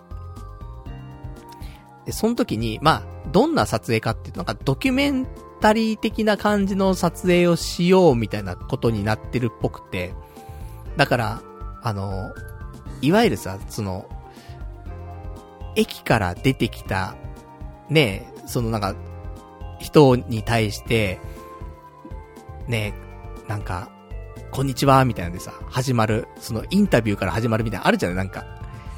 で、駅前で待ち合わせして、で、ね、こんにちは、つって。で、じゃあちょっと、ね、喫茶店行きましょうか、つって。で、喫茶店行って、そこでね、ちょっとインタビュー始まるみたいな、そういうなんかドキュメンタリーみたいなあるじゃないああいう感じのやつをね、ちょっとテストするみたいな感じになって。で、その、駅でね、その、こんにちはとかってやったりとか、で、なんか自己紹介お願いしますとかってあるわけよ。でもさ、あんまうまく喋れないわけ。で、まあ、そのままね、移動して、コーヒーショップ行ってさ、喫茶店行って、で、喫茶店でもインタビュー始まるんだけど、だいろいろ質問されるんだけど、まあ、大したね、返しができないわけよ。なんだけど、最近何ハマってるんですか？みたいな話になった時に、やっぱり家系ラーメンですかね？なった瞬間よね。家系ラーメンの話をずーっとしてるわ、俺。だほんとね、あの、家系ラーメンの話しかできなくなってんだよ。やっぱそのさ、豚骨のスープと、醤油のね、返しと、で、血のね、その、三位一体のそのハーモニー。これでやっぱり家系のスープって決まるんで、みたいな。だからなんか、ねそういう全部混ざっちゃってるような、濁ったようなスープのところもあって、それもまたうまいはうまいんだけど、そうじゃなくて、その三重層の、ね、そのスープをやっぱり楽しみたいと。いうスープの話をしたりとか。で、そう、あの、浮いてる油ってチー油って言うんだ、みたいなね。そういう話が出たりとかさ。だからなんか、家系の話しか、なんか、ナチュラルに楽しくできる話題っていうのが今家系しかない。そんな状況。だからね、なんかその、さっきも出たね、あの町田商店とかね。まあ、いわゆる資本系って呼ばれるさ、チェーン店系のやつなんだけど、の話も出たりとかさ。ね、これ資本系と言って、みたいな。喋っちゃうんだよね。で、あと最近俺ちょっと知ったことなんだけど、あの、一角やってあるじゃないそのチェーン店の資本系の、ね、もう、どこにでもあるよね。ラーメン屋さんなんだけど。あれって正式にはさ、一角屋なんだね。俺知らなくて。俺いつも一角屋一角屋って言ってたんだけど、なんかちゃんとサイトで見たら一角屋って書いてあって。あ、一角屋って読むんだ、と思って。ね、失礼なことしたなと思って。まあ、そんなことをね、最近知ったりとかね。うん、ラーメンの知識が増えるのは嬉しいね、話なんでね。まあ、そんな話でさ、だからもうなんか家系ラーメンの話しか喋れない人間になってしまったなと思ってさ。でもそうだよね。休日、どうやって過ごそうかなと思った瞬間に、家系ラーメンでうまいところないかなうん、ないな動けないなみたいになっちゃう思考はもう完全にもう家系だよね、頭がね。まあ、しゃあないというところなんですけど。まあ、そんな感じだったかな。ね。うん。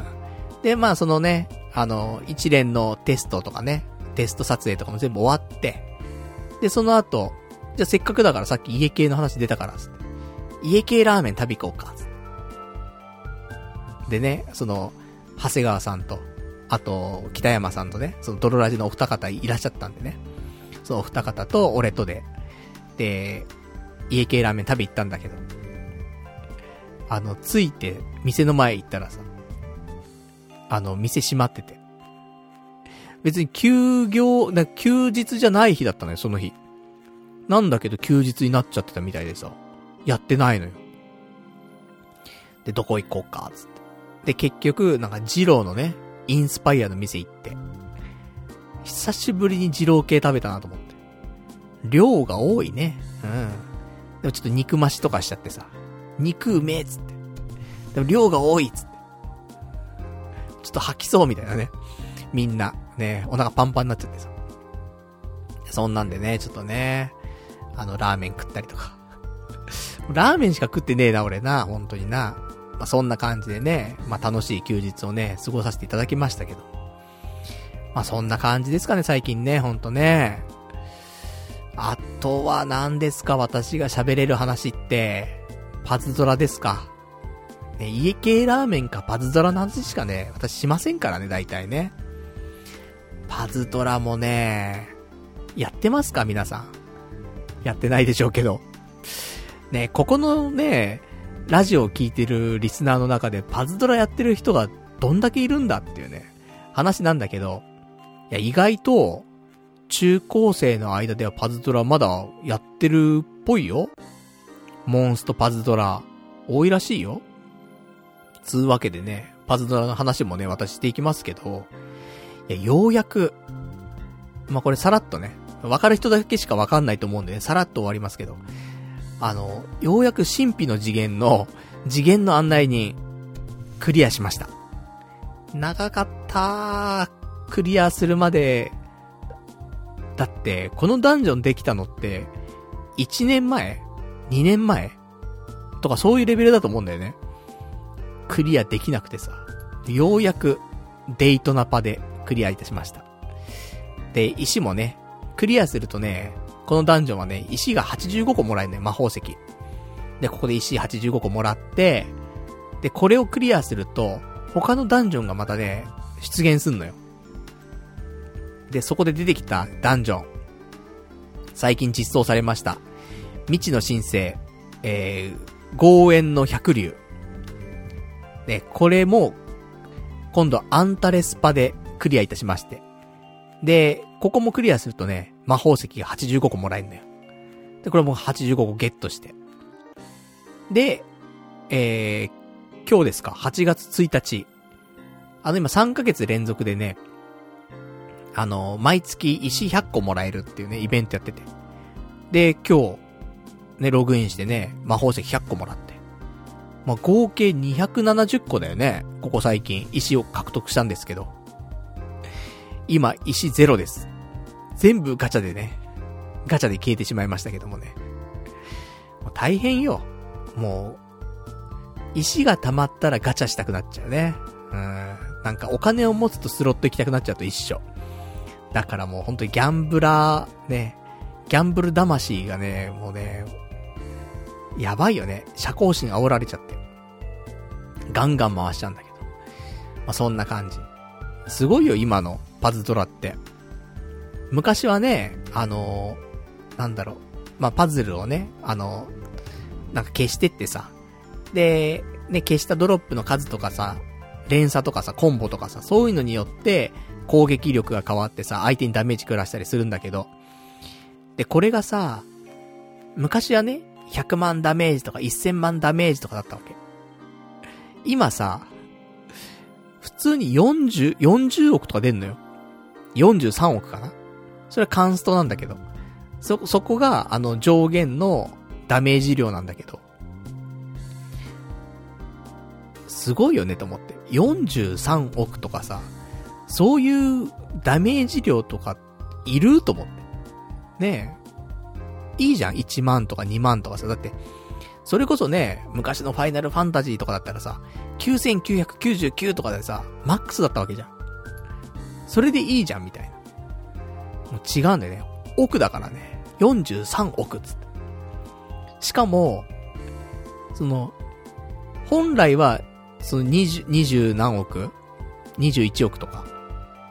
が、元々のそのカンスト、カンスト値っていうね、そういうなんか、一番上限、マックスの数値だったんだけど、これが上限解放されて、倍出るようになったんだよね。で、43億出るようになったんだよね。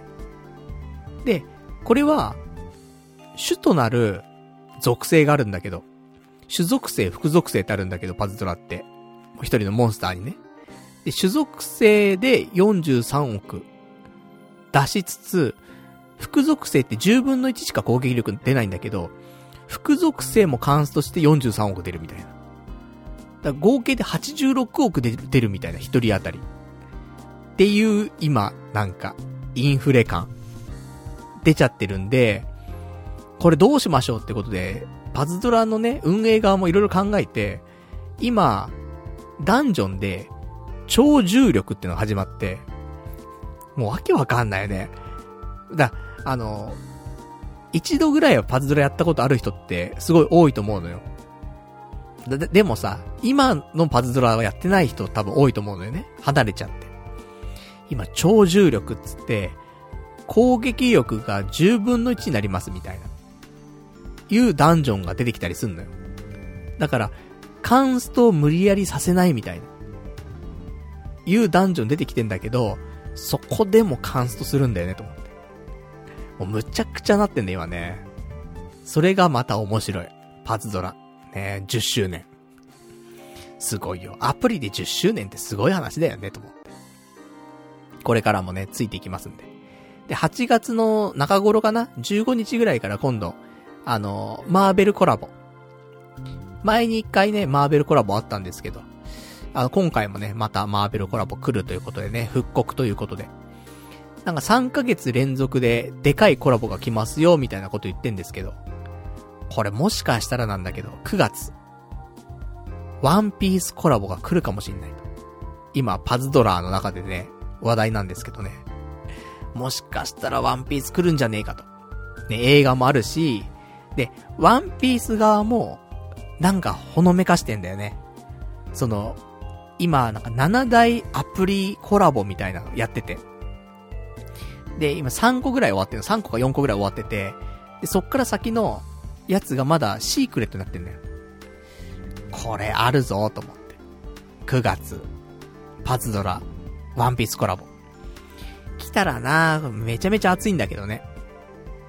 まあそんな感じのパズドラでございますけどもね。まあそんなところですかね。まあ他には、まあ細かい話がいくらでもあるんだけど、あの、この前さ、アマゾンのプライムデーってあったじゃない。で、プライムデーでちょっとね、いろいろと俺品物買ったんだけど、で、届いたものをさ、なんか、設定したりとかね、使ったりとかしてさ、ようやくね、ちょっと落ち着いてきたかなってところなんだけど、あの、ルーターを買ったわけよ。プライムデーで。で、それまでは、10年前ぐらいの、バッファローのよくわかんないルーター使ってたのね。で、今俺、あの、ファミリータイプの線を、その部屋に引いてるわけよ。光、光回線ね。そのマンションタイプが入ってないんで、あの、戸建てタイプのね、ファミリータイプを、あの、直接部屋に引いてるんだけど、で、10年前のルーターだと、だいたい速度が70メガぐらい出てたわけ。無線でね。そんな遅いわけじゃないじゃない。70メガだったら。でも新しいルーターにしたらもっと早いんだろうと思ってさ。で、ルーター買ったのね。これ3480円。そんな高いもんじゃないですよ。ね、むしろ、お前そんな激安ルーター使ってんのかっていうぐらい安いと思うんだけど。ね、3480円の、これもバッファローのね、一応ルーター買って。で、それに切り替えたら、どんだけ速くなんだと思ってさ。そしたら70メガがですね、なんと、90メガになりまして。ね、20メガ増えたのよ。まあ、こんなもんかと思って。ねそんな上がんねえなと思って。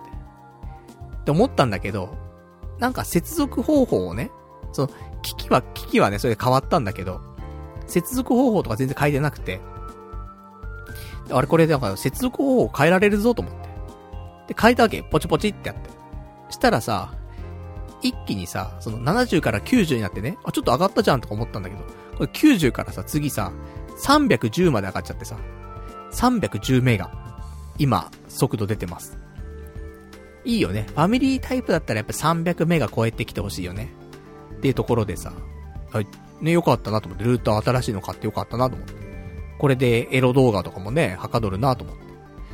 なんかね、ほんとここ最近、そのエロ動画を見る、ね、機会があると、ちょっと固まるのよ。遅くて、速度が。っていうのもあって、ちょっとイライラしてたんだよね。なんで、この新しいルーターでね、310メガ出てるんで、もうね、カクカクしたりしないんでね。途中でね、あ、ここいいとこいいとこいいとこって思った時に固まるみたいなさ。これなくなったんで。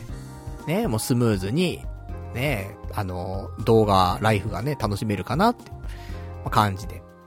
で、ルーター買ってもよかったし、あと、掃除機を買ったんだよね。あの、超小型のね、ハンディクリーナーみたいな。あの、アンカーから出てるね、ハンディクリーナーがあって。で、それ買ったのよ。ちっちゃいかなって思ったんだけど、すごく良かった。あの、見た目もすごくいいし、コンパクトでね、で、部屋の片隅に置いといても、あの、普通にあの、縦置きできるのよ。ちっちゃくて。だからなんか、なんか部屋のね、隅っことかに置いといても、全然違和感なくて。で、まあ、吸引力はまあね、ハンディクリーナーだからまあそこそこなんだけど、でもあの、部屋の中でさ、うちまあ部屋狭いからね、そんなになんか、ね、ガーガー掃除機かけるような部屋でもないっていうのと、あと、埃が溜まるところって大体決まってんのよ。ね、髪の毛だったりとか、なんか埃だったりとか、なんか食べかすだったりとかね、いろいろと集まるところって決まってて、まあ、空気の流れとかもあるんだろうけど。で、そこに溜まったものを、いつもはね、そのクイックルワイパーだったりとか、あとティッシュとかでね、取ってたんだけど。でもそれを、このハンディクリーナーで吸い込むとさ、まあ楽だよね、そりゃね。で、それをちょこちょこしてるだけで、部屋がそんなに汚れないというか。っていうのもあって、なんか、うん、いい買い物したなと思って。この俺がたまに、あのー、ハンディクリーナー使ってるもんね。まあ、そんなわけで、結構良かったなと思って。まあ、そんなね、あの、買ったもののね、まあ、レビューではないですけどもね、まあ、お話でございまして。まあ、他はね、うーん、そんな、まあまあ、そんなところかな。他にも、まあ、無限にあんだけど、話すこと。どうする？話す？せっかくだから、今日。まだね、あとね、何個かな？えー、1個、2個、3個、4個、5個、6個。うん、あと6個は話あるな。まあ、1個10分であと60分うん、いけるな、これな。いつもより長いんだぞ、放送が、っていうね、なっちゃいますけど。1個あるのは、今週、まあ、先週なんですけど、先週、伊集院光さんが、あの、YouTube ライブで、あの、トークライブやったんだよね。みんな見た？あの、結構、伊集院さんがこういうことするのってほんと珍しくて、ま、ちょこちょこ、ね、その、なんか、お試しでね、いろんなことをやったりはするんだけど、伊集院さんって。でも、なんか、その、大きくやったりはしないわけよ、ネットのことでね。でも、今回は、その、ライブハウスを利用してね、ライブハウスから YouTube ライブで、伊集院さんのトークライブをやるっていう企画があって、で、っていうのもちょっと俺はちょっとこれ、あの、ちゃんと理解してるわけではないので、そこまでなんか正式な話ができるかってちょっとあれなんだけど。まあ、伊集院さん、やっぱこういうコロナ禍もあって、で、いいライブハウスがね、あるんだけど、やっぱそういうところもコロナ禍でなかなかね、あの、運営していくのも難しいと。でも、ね、やっぱりライブハウスっていいよねとか、そこで聞く生歌とかっていいよねとか、そういうのもいろいろと、あの発信していきたいというか。で、まあ、知り合いのライブハウスというかね、そういうところがあって、で、そこをちょっと盛り上げていきたいっていうのもあって、じゃあそこで、伊集院さんがトークライブをすると。で、ただやっぱりね、人をいっぱい入れちゃうと、あれなんで、えー、ライブ配信で、トークライブしますと。で、もしよかったら、あの、ちょっと小銭を投げてくださいと。で、それによって、得たね、収益を、そのライブハウスに還元して、で、それで、ライブハウスはやっていけるようになるよね。で、伊集院さんは、そこでお金もらうのって言うと、それもらわないんですと。じゃあ何をするのって言うと、伊集院さんは、そこで、あの、昔の話をしますと。その、伊集院光とは、ね、その、落語家から始まって、で、日本放送でね、えー、オールナイトニッポンの2部やったりとか、その後、オーデカナイトやったりとか、そういう昔のラジオの話とかをしますと。で、そこで話した内容、なかなか一人だとね、やっぱり昔の話って思い出せなかったりするんだけど、やっぱこうやって配信だったりとか、あとね、あの、そのリスナーの方からもらうそのお便りだったりとかね。そういうので昔のことを思い出したりとかして喋ったりとかできるからっていうことで、そういう場にすると。で、昔の、その、一人だけじゃ思い出せなかったことを、そこでいろいろと思い出しながら喋って、それをいつか本とかにね、すると。で、そのための場所として使わせてもらうと。だから、結果ウィンウィンだと。ね、お金は別に入ってこなくても、そこで伊集院さんは、ね、お話をして思い出すことができて、今後ね、本にすることができると。で、ライブハウス側は、ね、お金が一応入ってくると。で、リスナー側はそれを見れると。しかも、基本無料なわけ。今の段階ではね。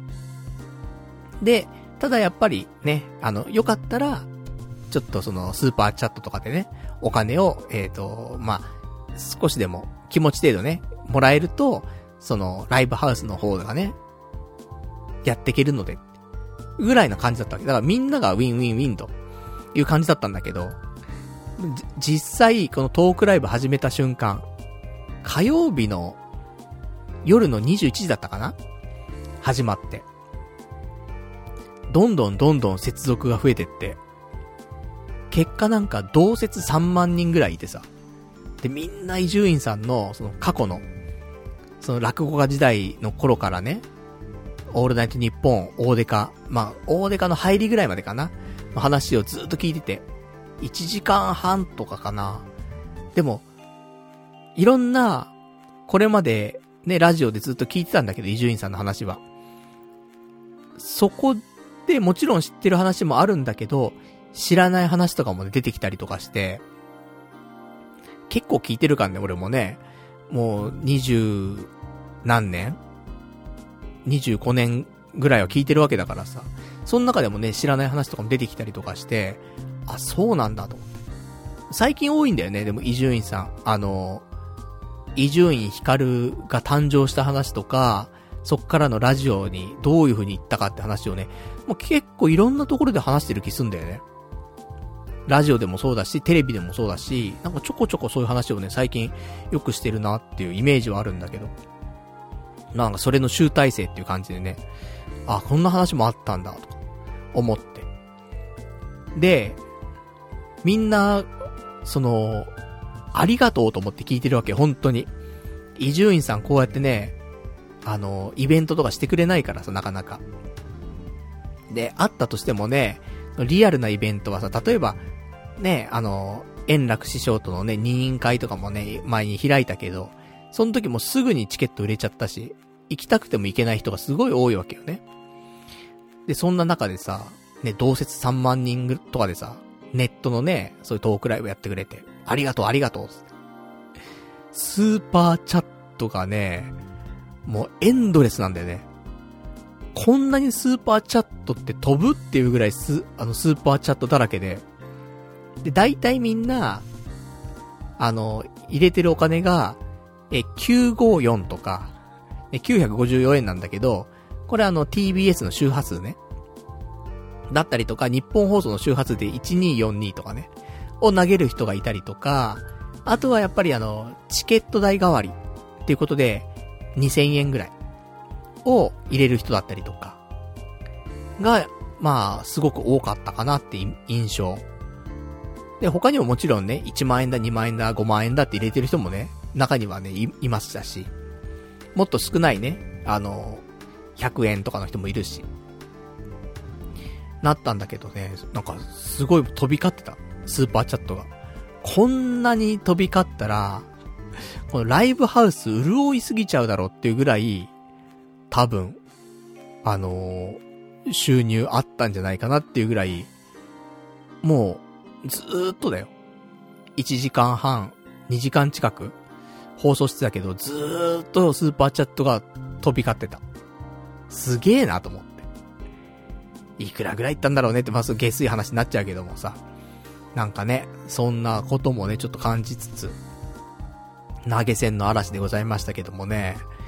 いやー、すごいわ。でもまたね、やってほしいなと思って。一応俺もね、投げ銭しました。500円だけど。うん、初めて YouTube で投げ銭したね。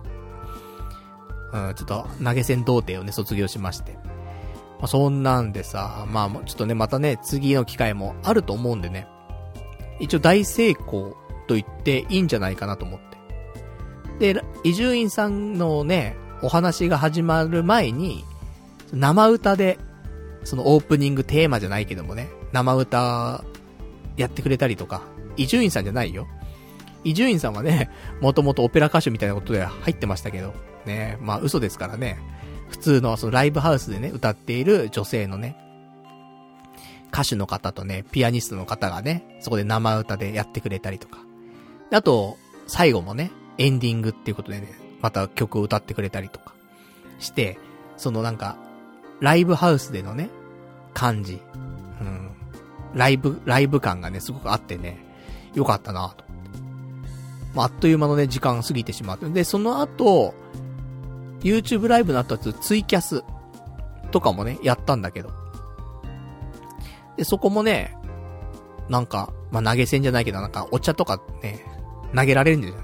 よくわかんないんだけど。そういうのもなんか飛び交ってたけどね。途中で俺ちょっと寝ちゃったんだけど。でもなんか、すごく良くて。YouTube ライブまたね、伊集院さんやったら、ね、見たいなと思って。で、アーカイブ残さないんだって。ね、俺こうやってラジオやるときさ、YouTube ライブでね、生配信してますけど、アーカイブ残してるんだけど、伊集院さんはこのアーカイブは、その、まあ、残さないというか公開はしないということでね、まあ、そこがね、ちょっと残念かなと思うけど。まあ、ライブは生もんだからね、うん、残さない方が、まあいいのかなってところでね、まあそういうスタンスでね、ちょっとやっていらっしゃるので。まあまたね、ちょっとね、やる機会があったら、ぜひ、ね、あの、ライブハウスのトークライブね、聞きたいなっていう、いうようなお話でございますね。で、あと、あと5個あんの？あと5個喋ることあんの？これ。2時間やるの？結局ね。うん、よくわかりませんけども。まあ、あと5個をね、1分ずつで終わったら5分で終わっちゃうからね。まあ、ちょっと2時間いかないで終わっちゃうかなっていうね、ちょっと今、瀬戸際なんですけど。あとはですね、まあ、ちょっと8月も入って、そろそろ、あのー、出会いというか、婚活というか、本格化しないともうまずいと。っていうかもう、8月中に誰かしらなんか付き合ったりしないと、今年結婚無理だぞと。いう段階に来てます。そんな中、ちょっと私の意識がちょっとおかしくなってきてるんですけど、なんか、最近よく思うのは、マッチングアプリしてる女は全員やりまんって。ちょっとそういう思考になってきちゃって。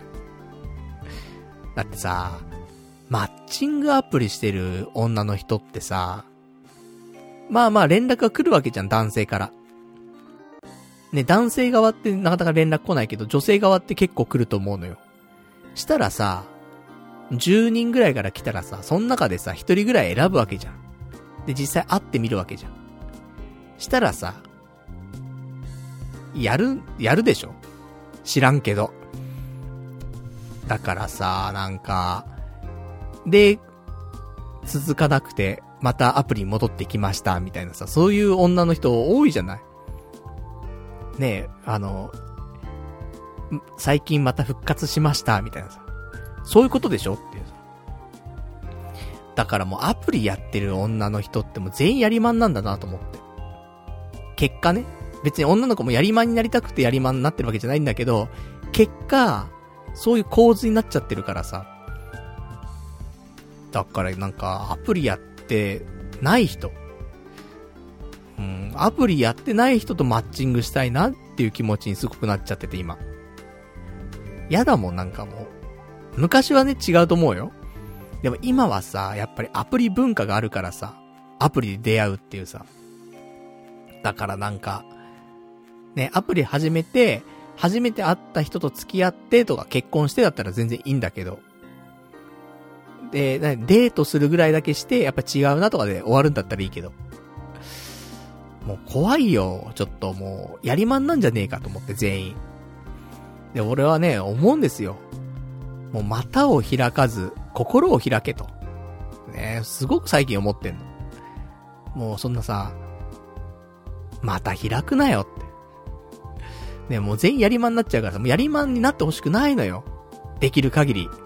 ねもう少しでもやりまん率は下がってほしいわけ。で、その代わり心を開いてよ。ねえ、思うんですけどね。難しいんかな、やっぱり。股と心は一緒なのかな心が開かなきゃまた開かないもんね。だから、まあ、どっちが先なのかわかりませんけども、でも心は開いてもまたは開かないでほしいな、なるべくな。うん。なんて、ちょっと思いました。だから、ね、ちょっとマッチングアプリ、ちょっと嫌悪感が今ちょっと出始めているので、まあ、マッチングしないからこそのね、妬みなのかもしれないんですけども。だから、なんか、マッチングアプリ以外でね、出会う方法、ちょっと模索しないといけないなと思って。ねえ。かちょっと考えてんですけどもね、どういうのがあるんでしょうかっていうところで、私ちょっと思ったのが、昔、その SNS のコミュニティみたいなのってあったじゃない。いわゆるミクシーとかさ、ミクシーのコミュニティでなんか出会いましたとかって、昔あったんだよね。本当にだからそれこそ20年ぐらい前とかね、15年前とかか。15年前、10年前ぐらいは、ミクシーのコミュニティで出会って、ね、付き合いましたとか結婚しましたみたいな。あったんだよ。今、そういうコミュニティって、あんのかなってちょっと思った時に、一個出てきたのが、LINE オープンチャットって、皆さんご存知ですか？俺はあんまりよく知らなかったんだけど、LINE オープンチャ、オープンチャットってのがあって、なんかの話題でね、その LINE 登録してる人たちの中でお話ができると。だからコミュニティができてるんだよね。で、そこで、なんかみんなでね、ワイワイやってるのがあって、これいいじゃんと思って。で、私今2つぐらい LINE オープンチャットにね、あの、入りまして。だからなんかコミュニティみたいなね、あるから入りましてね。まあ、入っただけで何にも発言はしてないんですけども、あこれがなんかちょっとね、ミクシーのコミュニティみたいな感じでね、ちょっと今度オフ会しましょうよとかね、なったりすんのかなと。ドキドキって思ってんですけど、まあ多分来るのはね、まあ全員おじさんなんでしょうけどもね。まあそれでもね、いいの。あの、また新しいね、出会いがあればね、それはそれ楽しいからさ。それが別にね、女の子じゃなくてもね、おじさんでも、あの、楽しい出会いは楽しい出会いだからね。だから、まあまあ、あの、あわよくばってね、話なんでね。何も起きなくてもいいんですけども。まあ、そんなんでちょっと LINE オープンチャット。ね、ちょっと、あの、今更かもしれませんけどもね、知ってる人の中ではね。俺はちょっと知らなかったんで、あんまり。なんで、ね、実際にね、ちょっとやってみたの今回初だったんで、うん、どうなるのかなと思って。でもなんか若干もうね、めんどくさい。っていうのは、結局 LINE のさ、通知みたいなのあるじゃない？その、ねえ、あれがさ、溜まるんだよね。LINE のそのアプリのさ、右上とかにさ、赤いね、丸がついてさ、1とか2とかどんどんついてくじゃん、未読の件数が。あれがめっちゃ増えるんだよね。仕事とかさ、ねしてて、で、休憩時間になってさ、携帯とか見るじゃない。もう未読みたいなのが28件とかさ、30件とかついてるわけ。だ、だるくなってきちゃうよね、ちょっとね。少し。まあ、そんな、ね、ところでございますけどもね。まあ、どうなっていくんでしょうかっていうお話でございました。あとはですね、今週の話なんですけど、そうね、今週は、えー、あ、そう。仙台旅行。ちょっと先週話したかどうかはちょっとわかりませんけども、仙台旅行が確定いたしましたって話。言ったかな？うん、ちょっともう一回改めて。え、8月の24日、水曜日、えー、仙台旅行、日帰りで、ね、日帰りなの？パルさん東京住んでんだよね。そう、東京から日帰りです。ねあの、23日の深夜のね、えー、夜行バスに乗って、朝、ね、超朝一番に、6時とか7時ぐらいに、仙台着いて、で、そっから行動して、帰りは17時過ぎぐらいかなの新幹線乗って帰るというね、日帰り旅行でございます。一応確定しましたんでね。まあ、そちらの、えー、ご報告。ねなんか、結構ね、仙台、もともと住んでたよとかね、そういうリスナーの方結構多くて、いろんな情報をいただいておりましてね。あのそんなに食えねえよと。思っている自分もいますが、まあ、できる限りご紹介されたね、あの、食べ物とか。まあ、その中でもね、まあ、結構いくつかあるんで、厳選しなくちゃいけないんだけど、できる限りね、食べていきたいなと思ってますんで。まあ、その辺の話はね、えー、仙台旅行行ったらね、いろいろとお話ししていこうかなと思っておりますんで、えー、ご期待いただきたいというところでございます。じゃあ、あとはですね、もう一個、は、もう2個あるんだけど。えっとね、まずこの間3年ぶりに、あの、代々木公園の方でですね、台湾フェスタっていうのをやりまして。台湾フェスタ2022っ。2022? そうだよね。うん、っていうのが開催されまして、この間の土曜日かな？土日。やってたんですけど、3年ぶりらしいよ。やっぱコロナでね、なかなかできなかったみたいなんだけども。まあ、そういうのが開催されましたっていうことでね、じゃちょっと行ってみようかなと思ってね、家から近いんで。普通に歩いてね、あの、代々木公園行ったんですけど。なんか、なんだろうね。あのー、まあ、みんなマスクしてないんだよね。まあ、そこにちょっと、ビビりを感じ。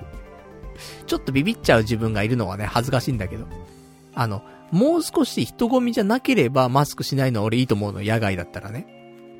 だけど、もうめっちゃみんな密集してるのにみんなマスクしてないのよ。野外だけど。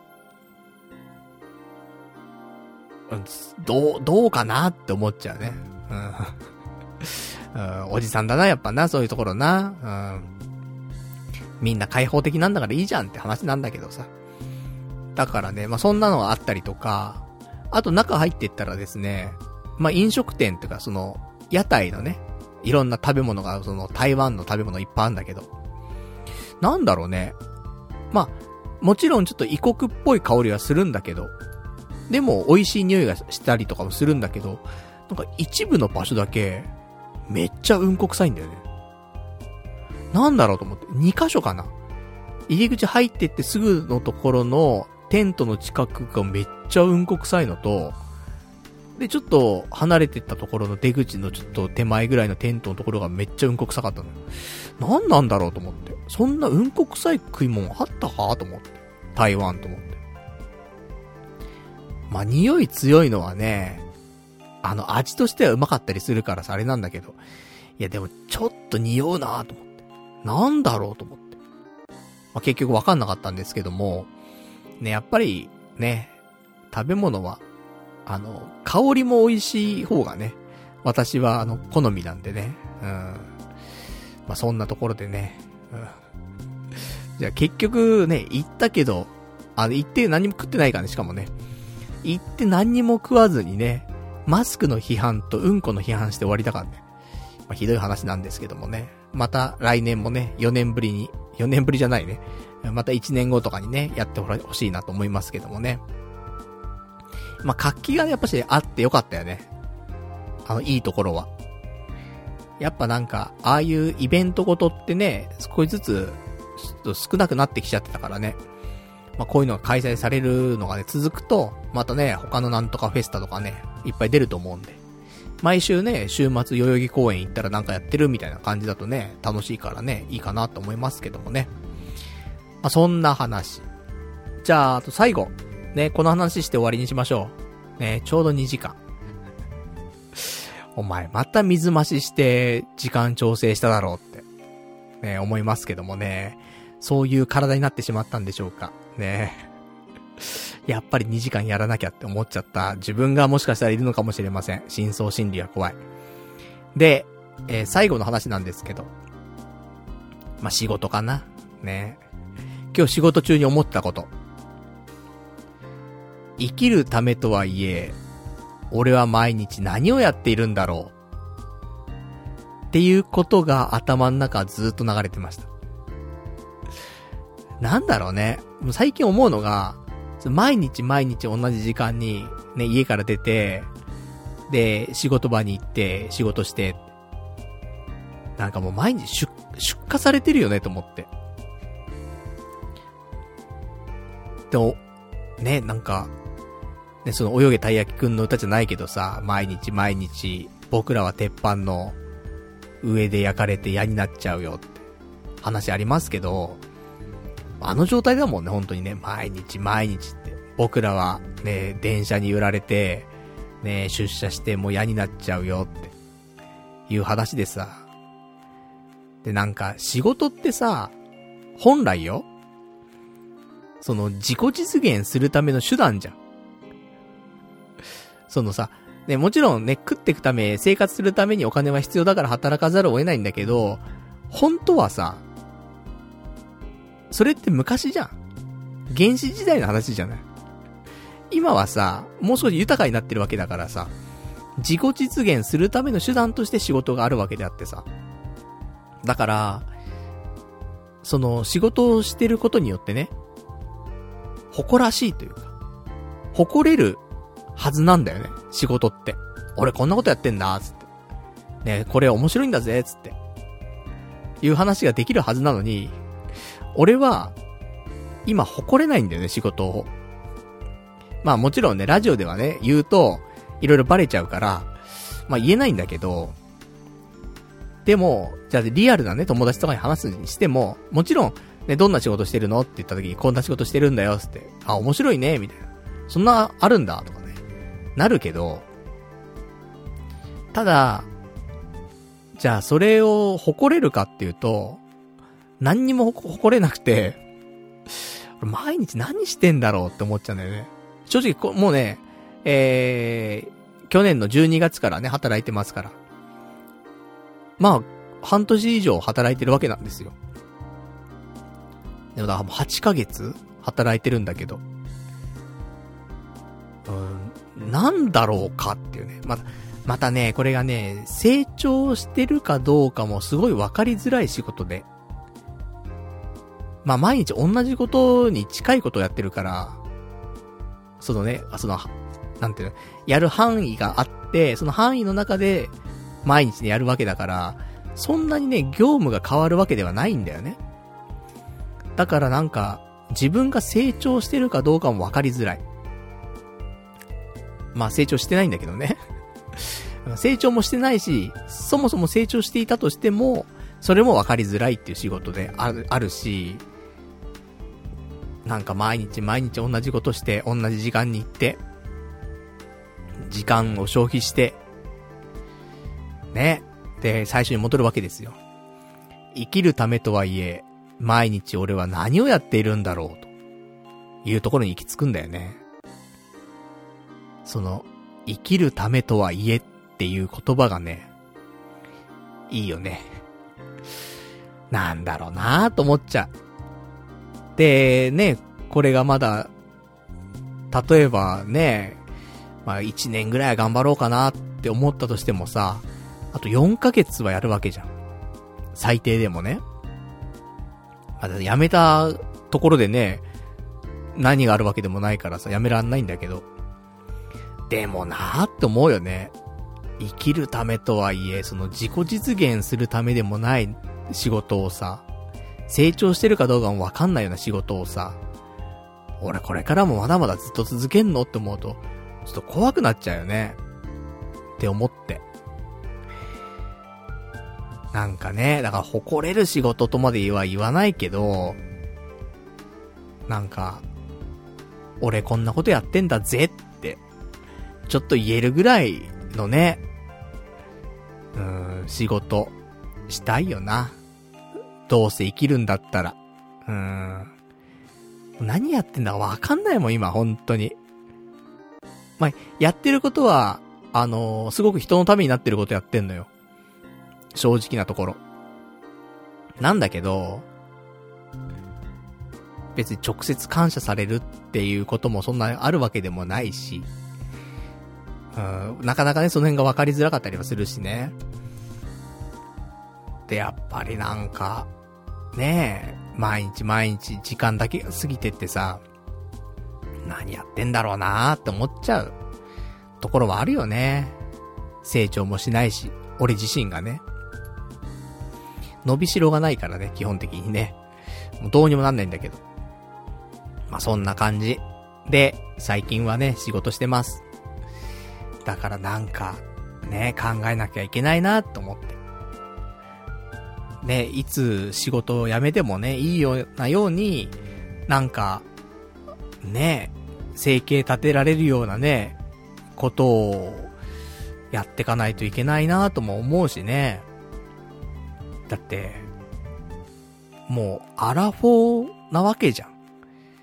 それなりにね、なんか、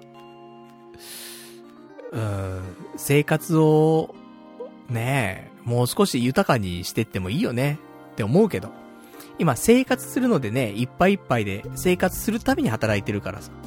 もうワンランク上のね、生活を豊かにするために働くとか。ね、自己実現するために働くとか。もう一個次元を一個上げたい。よなって思ってはいますけど。まあ、実際ね、できないのが私っていうね。まあ、その辺の葛藤ございますが、まあまあ、ね、そんなお話で今日はね、終わりにしていきましょう。ねこんな話で終わるんかいって話なんだけど。で、ちょっと待ってよ。あの、俺、お便り読んでなかったな。今日もらってんのに。ちょっとお便り読んでこう。あ、でも、一個は、すいません。えー、ちょっとね、内容によって、あの、来週でも、鮮度が、あの、落ちないようなね、えー、お便りだったら、来週に回させていただきたい。というわけですいません。えー、どうも僕ですさん。すいません。こちらのお便り来週読ませていただきたいと思います。ありがとうございます。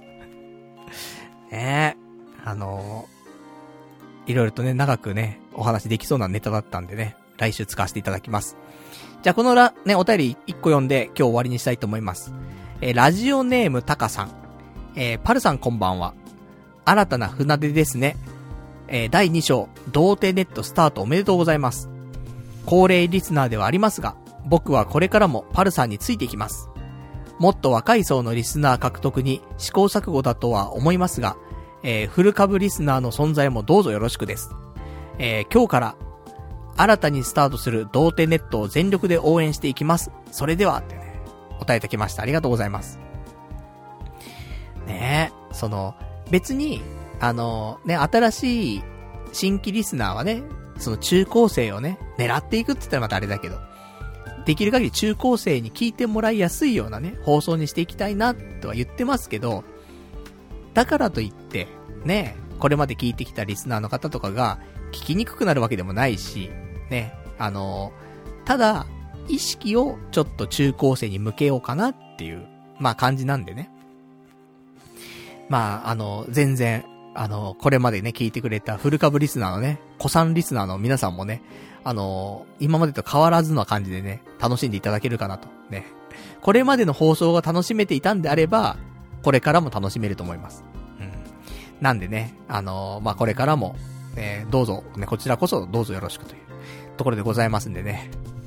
まあ、結局ね、今日そういう、まあ、新しい船で、ね、ちょっと童貞の感じが変わってしまったんですけども。何も変わってないね。そう、漢字が変わっただけでも、ね、発音も変わってないし、童貞ネット、アットネットラジって言ってるし、で、言ってる、喋ってる内容も何にも変わんないし、結局2時間やってるし。何が変わったんだいって話なんだけど。ねえ、何かが変わったんかもしれません。ねそれは、まあ、これがね、第、まあ、リニューアル第1回なんでね、言ったらね、まあ、こっから10回、20回、50回、100回と、やっていく中でね、少しずつ変わっていくものかもしれないからね、その辺も、まあ、毎週聞いてたらわかんないと思うよ、正直。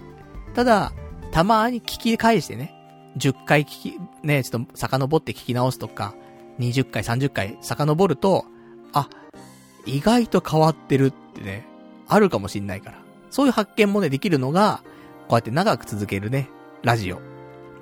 まあ、それのね、あの、まあ、唯一の楽しみ方かなとも思いますからね。まあ、よかったらこれからもね、皆さん、ね、それ長く聞いていただけたら嬉しいなというところでございまして、じゃあ今日はこの辺で終わりにしていきたいと思います。で、えー、来週なんですけど、来週は8月の8日の月曜日、また22時からね、えー、YouTube ライブの方でね、生放送していきたいと思いますんでね、よかったらご視聴いただけたらと思います。そんな感じでしょうかね。うん、まあ、結局2時間喋っちゃうね。なんだろう、やっぱりなんかもったいないって思っちゃうのかな。真相心理でね。やっぱ2時間喋んなきゃって思っちゃう自分がいるのかもしんないけど、来週こそは、1時間の放送でね、やっていきますか。なんかこんな話昔してた気すんな。いつも2時間いっちゃってね。うん、来週こそは1時間で、みたいな。ねえ、なんかもう、6年前、7年前とかそんな話してた気しますけどもね。うん、戻ってきたね。そういう時代がね。それもまたいいんじゃないでしょうかということで、じゃあ今日もね、えー、長いお時間ご視聴いただきましてありがとうございました。それではまた来週お会いいたしましょう。さよなら